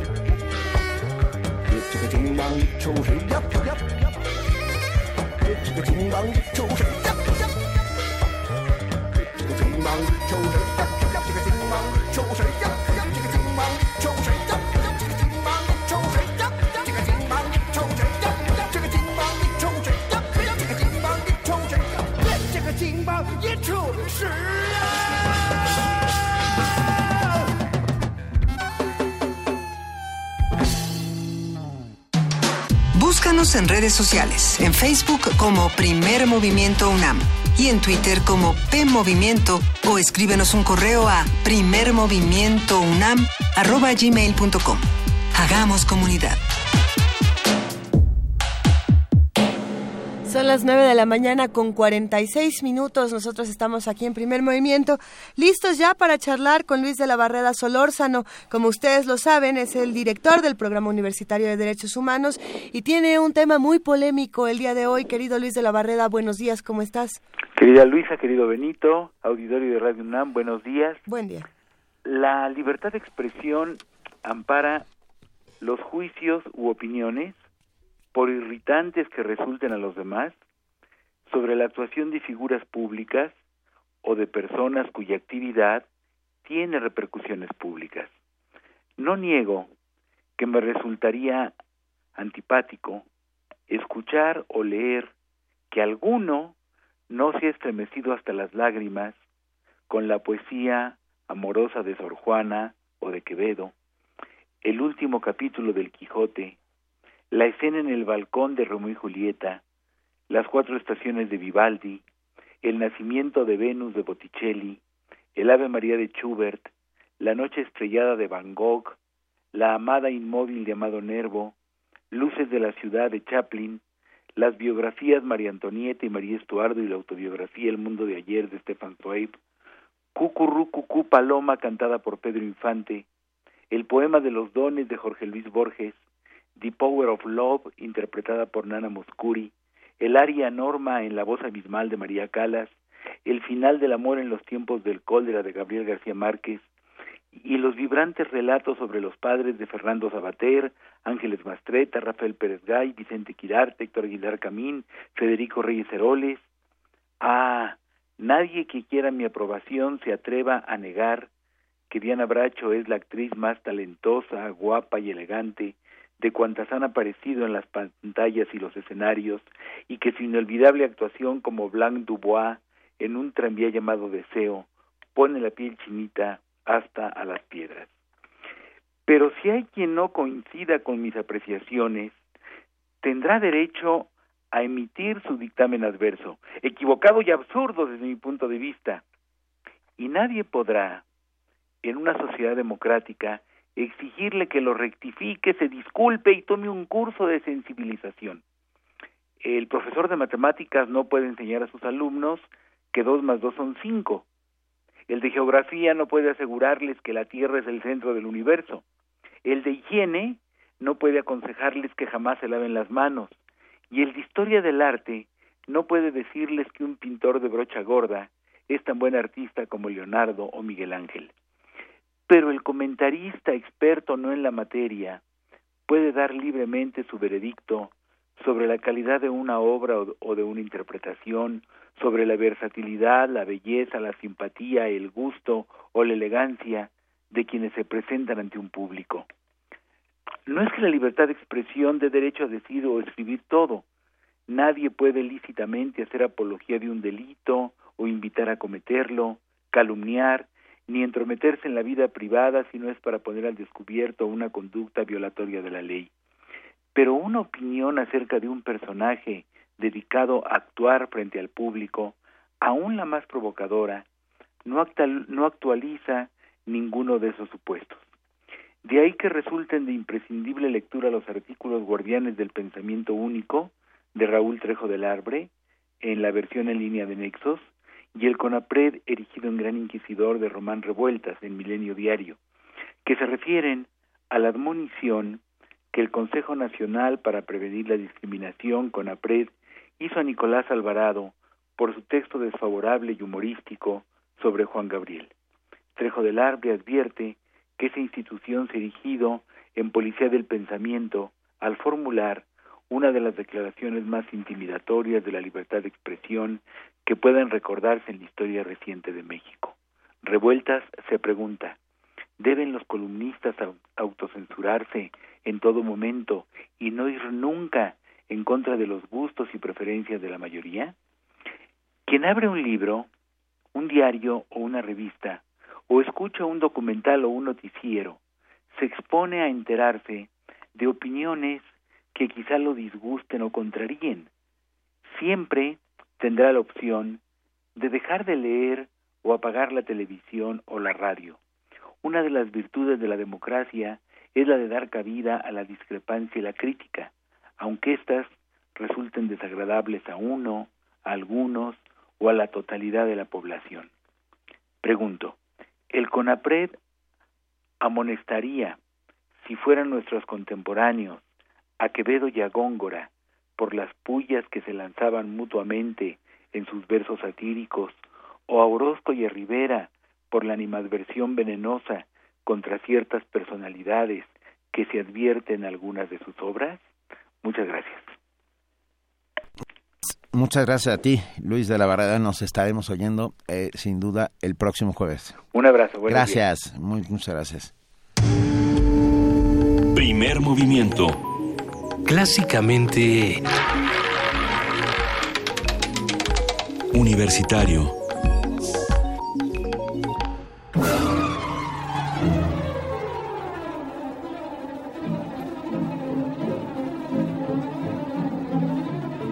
A las 9 de la mañana con 52 minutos aparece en esta cabina la abeja reina Vania Noche. Hola, muy buen día a todos. ¿Qué haces, Vania? ¿Por qué tan sonriente? Cuéntanos, Vania. Eh, pues porque me hacen muy felices, muy felices comentarios en Eso. redes sociales. A nosotros también, querida Vania. ¿Qué va a pasar hoy en Radio Hoy UNAM? en Radio UNAM por el 860 de AM. No se pierdan nuestro radiodrama Monja, Casada, Virgen y Mártir de Vicente Rivapalacio, dirigido por Rolando de Castro. Es una producción original de 1981, así que escúchenla en punto de las 6 de la tarde. A las 11 de la noche vamos a tener la llave, la nave, la clave, el ave del tiempo y presentamos la cuarta parte de Ganarás la luz de León Felipe, no se lo pierdan. También tenemos mucha programación por el 96.1 de FM. A las 3 de la tarde les recordamos que escuchen la retransmisión de Diáspora de la Danza. Eh, ay, me brinqué, Prisma RU, recuerden toda la información del mundo y de. México, de nuestra universidad también, a la una de la tarde y Resistencia Modulada los espera en la sala Julián Carrillo hoy a las 9 de la noche. En Cultivo de Ejercicio se presenta Vaya Futuro y la Era Vulgar. No se lo pierdan, es la entrada libre en la sala Julián Carrillo a partir de las 9 de la noche y va a haber transmisión simultánea a través del 96.1 de FM, así que no se lo pierdan. Revisen toda nuestra programación en www.radiounam.unam.mx, donde van a encontrar todas nuestras actividades, la información también de todos los cursos que estamos dando y nos pueden seguir en redes sociales como arroba Radio UNAM. Que tengan todos un excelente día, nos escuchamos el día de mañana. Muchas gracias, querida Vania. Buen y ya, y tú informarás a todos aquellos agraciados Los ganadores. ganadores. de boletos. Exactamente. sí. Muchísimas gracias. Muy buen día. Gracias, Vania. Venga, eh, gracias a todos los que nos han escrito. Eh, aquí caben todas las voces, de eso se trata justamente, hacer comunidades, escuchar a todas las voces para formarnos criterio, para hacer que el mundo sea más ancho, para impedir que desciendan sobre nosotros las tinieblas. Ah, qué Eh, bonito. Es la, la única manera, es eso, escuchando todas las voces, gracias a todas las voces que todos los días están aquí con nosotros, aunque no las oigamos, pero están en forma de palabras escritas en el Twitter, en Por el. Facebook, en, en- en sus, en sus mensajes. De verdad, de verdad, muchísimas, muchísimas gracias Y hablando de, de las cosas que se escriben y de las confesiones que uno puede hacer en redes sociales, que uno puede hacer en, en sus diarios, en canciones, pues queremos compartir el día de hoy con todos ustedes el nuevo sencillo que sacó Nick Cave hace unas semanas y que no habíamos tenido la oportunidad de transmitir aquí en Primer Movimiento. Y vale, vale muchísimo la pena acercarse a este último trabajo de Nick Cave, este, este rockero del que hemos hablado muchas veces, Benito Australiano que, bueno, lo que pasó es que su hijo falleció el año pasado de una manera bastante dramática y uno pensaría que pues él ya no iba a volver a sacar eh, música, ¿no? Esa era como, como la, la pregunta que se hacía en algunos radioescuchas, la pregunta que se hacían en redes sociales era, Nick volverá a sacar música, volverá a tener un disco, no lo hará. Y en efecto lo hizo, no con Grinderman, no con The Bad Seeds, bueno, sí con The Bad Seeds. Eh, este disco habla precisamente del fallecimiento de su hijo, es una... una un, un, esta canción que vamos a escuchar que se llama Jesus Alone es muy confesional y yo creo que es interesantísimo cuando podemos conocer el otro lado de los de los escritores, de los pintores, de los músicos eh, desde desde este plano. Entonces esperemos que disfruten mucho esta canción Jesus Alone que queremos presentarles a todos ustedes. Por lo pronto ya nos vamos. Es un placer. Es gracias a todos los que nos han escrito, gracias a todos los que hacen comunidad diariamente con nosotros y por supuesto a quienes hacen posible diariamente este espacio, este espacio de transmisión de conocimiento, de ideas y sobre todo de universidad. Gracias a todos de verdad. Es un inmenso es un inmenso privilegio. Despedimos a nuestra querida Juana Inés de esa, que como ustedes saben ya, ya se fue, pero está, ya se fue, está rumbo a la a la FES. A la FES Acatlán. Y vamos a compartir la información en redes sociales. Gracias a todos los que hacen primer movimiento. Nos escuchamos mañana de 7 a 10 de la mañana en el 860 de AM, en www.radiounam.unam.mx y en el 96.1 de FM. Gracias, querido Benito Taibo. Gracias, querida Luisa Iglesias. Esto fue Primer Movimiento. El mundo desde la universidad y Nick Cave.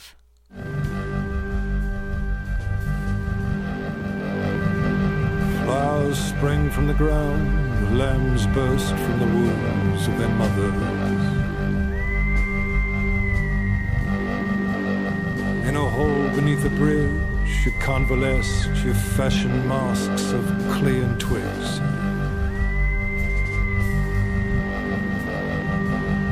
You cried beneath the dripping trees, ghost song lodged in the throat of a mermaid.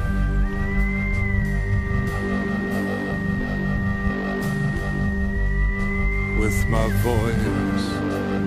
I am calling you.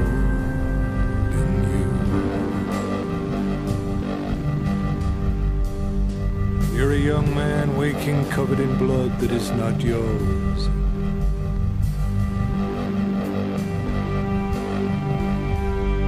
You're a woman in a yellow dress, surrounded by a charm of hummingbirds.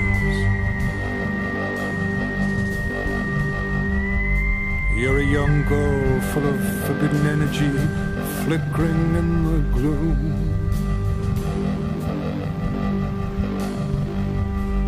You're a drug addict lying on your back in a Tijuana hotel room.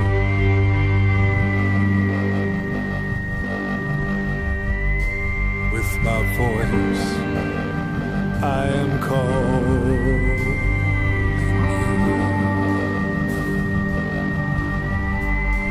With my voice I am calling you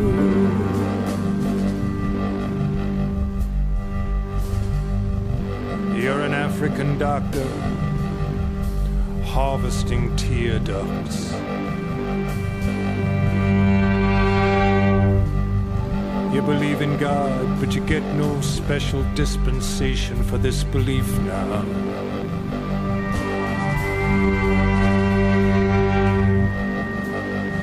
You're an old man sitting by a fire, you're the mist rolling off the sea. You're a distant memory in the mind of your creator, don't you see?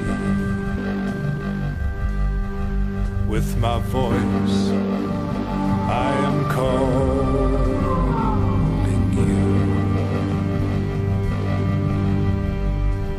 with my voice I am.